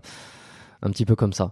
Ok. Euh, les formations que vous avez en ce moment, les formations en cours ou les choses que vous proposez. Alors il y a République dominicaine, Maroc. Euh, non, euh, c'est principalement oui, mais c'est principalement en République dominicaine. J'en ai donné à Londres le dernier, mais enfin, le principal c'est en République dominicaine maintenant. Avant j'allais en Australie, à Londres, partout, etc. Et maintenant tous ces gens-là viennent en République dominicaine. Donc vous avez pas repris euh, le classique? J'ai repris le classique programme mais comme j'ai la chance d'avoir à l'université un matériel extraordinaire dans un cadre fabuleux, euh, avant quand j'allais enseigner à Montréal, il faisait moins 30. Là-bas, quand je vais au mois de janvier République, il fait plus 30. Entre moins 30 et plus 30, c'est quand même pas pareil. Voilà. le le, le, le, truc est vite vu. Et puis avant, quand je disais je travaillais aux États-Unis, c'est pas tout à fait vrai. J'allais à Montréal, quatre jours, je prenais l'avion, j'allais à New York, quatre jours, je prenais l'avion, Los Angeles, quatre jours, j'allais à Fort Lauderdale, quatre jours, je prenais l'avion, j'allais à Boston, quatre jours, je prenais l'avion, j'allais en Australie. Enfin, c'était un truc de fou. J'ai fait ça pendant 20 ans. Donc maintenant, je prends l'avion, en République dominicaine, je travaille pendant un mois et je reviens. D'accord. Comment, comment, comment on fait pour se développer à ce point-là, d'un point de vue internationalement, euh, avant même l'arrivée des... Alors vous n'êtes pas sur Instagram, vous n'avez pas de chaîne YouTube particulière, vous faites pas le YouTuber ou quoi que ce soit. Non. Comment se... Euh, comment on se développe à ce point-là euh, internationalement euh, avant avant l'avènement des réseaux sociaux? Ça paraît moi ça me paraît je me suis dit je me dis comment il fait? Comment il a fait? Vous savez, les patients, pour les patients, parlez, moi je suis plein jusqu'en décembre 2023 là, les rendez-vous. Donc euh, comment ça se fait? Ben, C'est des patients qui parlent entre eux, qui savent, tiens, euh, va voir, etc. Et s'il y a S'ils font ça, c'est que je pense qu'il y a eu des résultats. Ça peut difficile pour moi de le dire, mais euh, sinon, euh, ce serait pas le cas. Et les élèves, c'est pareil. Bon, j'ai des élèves, je, je, mis, je mise sur la qualité des élèves, du, du, travail. Donc moi, j'ai des cours, ils sont une vingtaine, ils sont pas 200 parce que je leur donne beaucoup de travail à faire. Si ça leur plaît pas, ils font pas. C'est pas un business en priorité. C'est d'abord transmettre la qualité de ce que je veux faire. Bien sûr, je veux pas cracher sur les sous, mais c'est pas c'est pas le but. Et maintenant, le Covid m'a amené autre chose, c'est que on a fait, je fais par Zoom, je connaissais même pas ça du tout auparavant. Depuis deux ans, je fais les cours, la partie théorique par Zoom, ce que j'ai fini cette nuit à 2 heures du matin avec le décalage horaire. Ok, ok. Donc là, ce que vous enseignez, c'est toujours, alors c'est un petit peu ce qu'on a, ce dont on a discuté aujourd'hui. Euh, fascia, elle doit, euh, les alors somato, euh, somatothérapie, somatotraining. Alors, si vous voulez, si, vous voulez, il y, a, trois choses. Il y a l'éthiothérapie, le somatotraining, la somatothérapie. Le somatotraining, maintenant, c'est plus trop moi. J'ai d'anciens élèves qui sont du prof, qui le font, etc. Moi, je fais que la partie théorique. En thérapie, la thérapie, c'est développer une partie pour connaître tous les pompages du corps subventionnement, bref, etc. Tous les techniques faciales du corps, tous les double TLS, ces techniques plus hard de transverse euh, musculairement de faire les ajustements, et le traitement des cas de diaphragme. Ça, c'est les bases. Après, ils peuvent déjà avec ça bien travailler. Après, ils veulent devenir ostéopathes. Aujourd'hui, d'ostéopathe, il a un programme complet. On l'a fait par segment. Ils apprennent la pelvilogie, tout ce qui se passe au niveau du pelvis, tous les axes, les 22 axes du pelvis, comment les traiter, etc. Il y a la spinologie, comment on va traiter le lombaire, un autre cours de 4 jours sur le rachis dorsal, un autre cours sur le rachis cervical, un autre cours sur le thorax. Après, il y a la limbologie, pour traiter les membres sub et les membres brefs. Il y a euh, le, la viscérologie, alors il y a tous les viscères qui y passent. Là, il y a 10 séminaires. Ça parle de, de l'estomac, digestif, foie, pancréas, euh, thyroïde, thymus, médiastin, les yeux, l'oreille, la, la, tous les viscères y passent, le cœur, le poumon, etc. Mais dans 15 jours, je faire un cours sur péricarde. Et il y a euh, euh, il y a endocrinologie après, à la fin. Euh, il y a euh, pré-père euh, post euh, femme enceinte, quoi, si vous voulez, la femme enceinte, la future mère, euh, postpartum, je ne plus le nom, euh, et en dernier, il y a la NS. Voilà, il travaille dans, il y a la craniologie, on a mis en huit cours la craniologie pour travailler tous ces éléments-là. L'ensemble se rejoint. Quand ils auront fait tout, ils présenteront leur thèse et puis ils auront leur diplôme d'ostéo. D'accord, donc ça veut dire que quelqu'un qui est pas ostéo, qui suit ses cours, euh, a le diplôme d'ostéo à la fin. À la fin, in fine, in fine, exact. Et j'ai beaucoup, vous savez, j'ai de plus en plus comme euh, élèves, vous savez quoi? Des chiropracteurs. Hmm. À chaque cours, j'ai au moins 25% de chiropracteurs. Et j'en ai de plus en plus. Ok, donc en fait, vous avez une école, euh, vous avez votre propre école d'ostéo finalement. C'est pas une école d'ostéo. Avant, je travaillais avec l'école d'ostéo de, de, de, Montréal. Euh, c'est, oui, c'est pas une école. Je vais, alors bien sûr, il y a la compagnie. À la fin, normalement, on devrait avoir le diplôme de l'université, parce que l'université est en cours de négociation avec moi pour créer ce diplôme. Ils veulent faire une école d'ostéopathie pour toute l'Amérique du Sud. Ok, bon, ben c'est un sacré, un, une sacrée ambition, sacré travail. Euh, je laisserai le lien. Euh, tiens, c'est alors où c'est que pour ceux qui sont intéressés, euh, qui ont, qui ont, qui se disent tiens, qui veulent aller chercher un petit peu d'informations sur tout ça. Euh, Soma. Euh, Somavoyer.com. So, Somavoyer.com. Le site est en anglais uniquement, hein, c'est ça. Le site est en anglais, excusez-moi, est en anglais exactement. Ouais. Non, non, mais c'est pas grave. Vous avez un site perso aussi. Euh, non, tu il est très vieux, il a 20 ans, j'ai pas touché. On va bientôt le supprimer et le changer. Ok, bon, ben je, le, je le rajouterai pas. Je laisserai sur ma voyer. Très bien. Euh, bon, alors comme à mon habitude, moi j'aime bien euh, conclure ces épisodes euh, par trois petites questions euh, qui retracent pas forcément tout ce qu'on a vu, mais qui, qui, apportent des petits compléments, qui sont des questions rapides. La première question. Est-ce que je me suis lavé les dents ce matin? Oui, bien sûr. Exactement. Ça, c'était la deuxième question. Non, la première, c'est si on pouvait revenir une, une dizaine d'années en arrière. Euh, en général, c'est j'essaie d'adapter. Euh, je vais vous demander peut-être une, une, vingtaine ou une trentaine d'années en arrière, euh, qui plus le, avec un peu plus d'expérience. C'est quoi le meilleur conseil que vous auriez eu besoin d'entendre? De manière générale, ça peut être dans la thérapie, comme ça peut être dans, dans la vie de tous les jours. De bien, de, de réfléchir plus au niveau philosophique j'ai eu la chance, j'ai oublié de vous dire, on parlait des virages, j'ai eu la chance de travailler, j'ai eu un prof qui a maintenant 102 ans, il y a une trentaine d'années, qui s'appelait Edgar Morin, euh, quand je suivais des cours de, de sciences éducation où je me préparais à, une thèse que j'ai jamais finie d'ailleurs, j'ai pas fait en sciences de l'éducation, sur la philosophie. Oui, exactement. Euh, sur la philosophie, la complexité. C'est un mec génial qui m'a appris à voir une autre façon la société, le corps. Et je me suis appris que le corps humain était comme ça.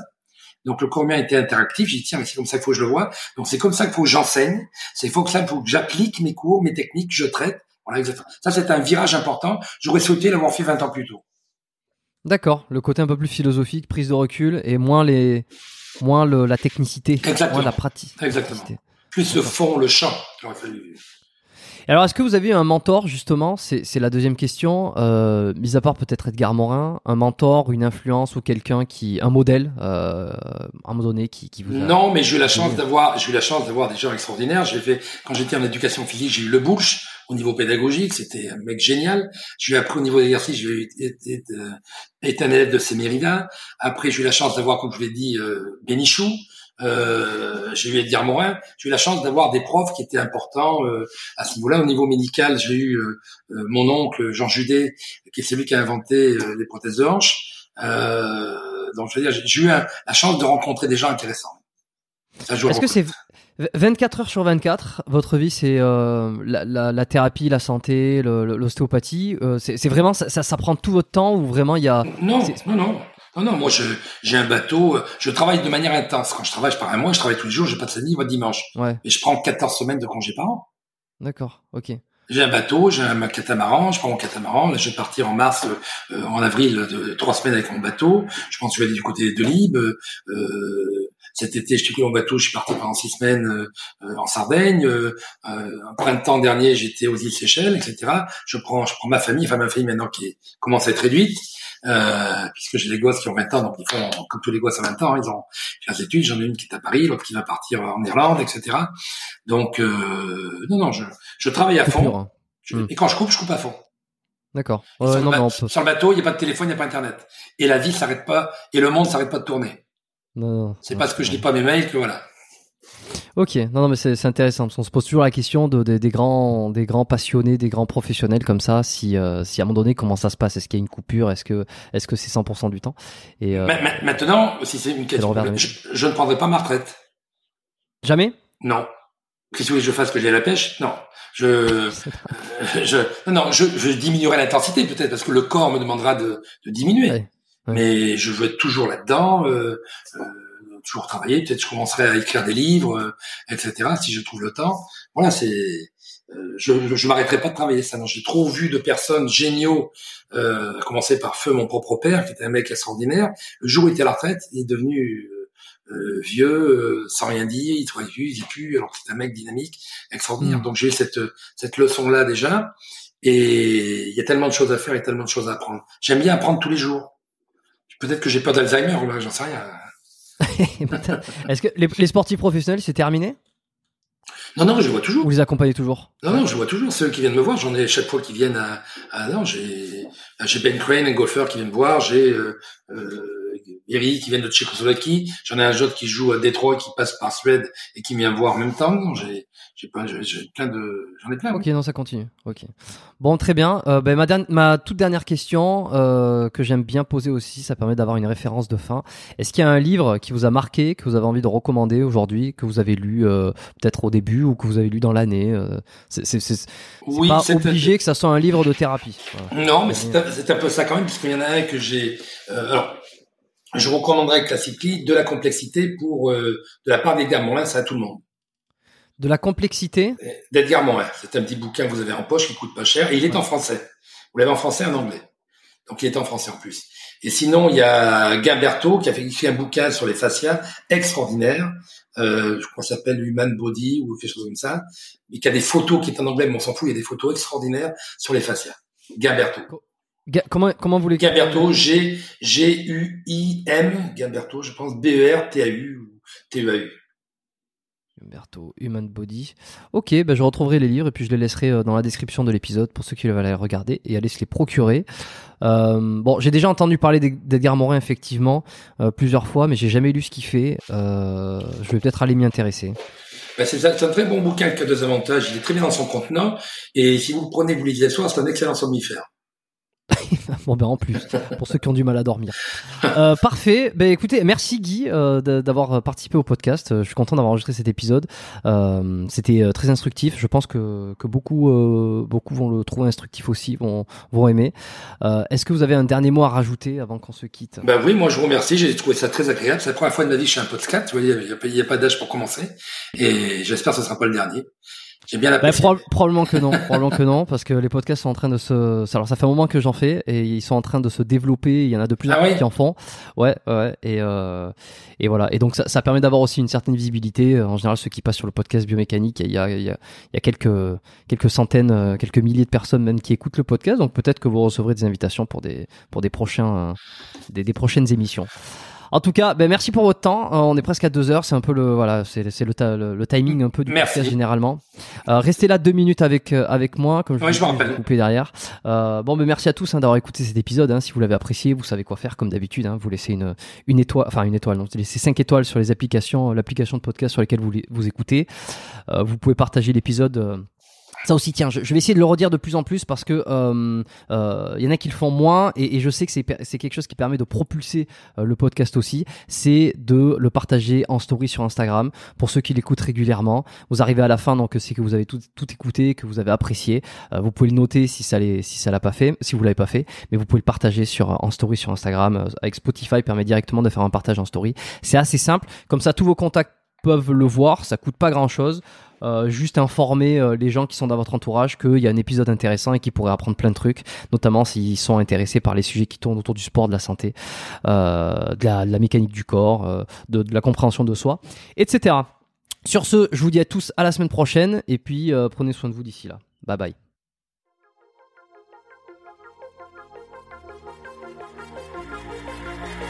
Merci d'avoir écouté cet épisode du podcast Biomécanique jusqu'au bout. Vous pouvez l'envoyer à deux de vos amis ou le partager sur vos réseaux sociaux. Merci également de lui mettre une note de 5 étoiles avec un petit commentaire sympa. C'est ce qui me permet de mieux ressortir dans les classements. Laissez-moi votre email sur biomécaniquepodcast.com slash lettres et je vous enverrai l'épisode de la semaine ainsi que la lettre biomécanique une fois par mois où je vous partage mes meilleurs conseils et recommandations. Vous avez écouté le podcast Biomécanique. Je suis Jérôme Cazerolle et je vous dis à très bientôt.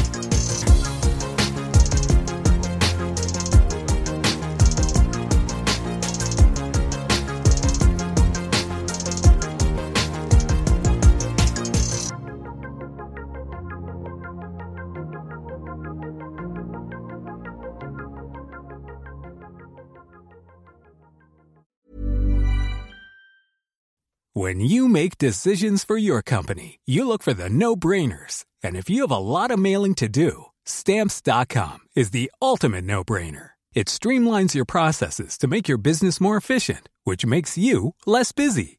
Mail checks, invoices, legal documents, and everything you need to keep your business running with stamps.com. Seamlessly connect with every major marketplace and shopping cart. Schedule package pickups and see your cheapest and fastest shipping options from different carriers with rates up to 89% off USPS and UPS rates. And with the stamps.com mobile app, you can take care of mailing and shipping wherever you are. Make the same no-brainer decision as over 1 million other businesses with stamps.com. Sign up with code program for a 4-week trial plus free postage and a free digital scale. No long-term commitments or contracts. That's stamps.com. Code program.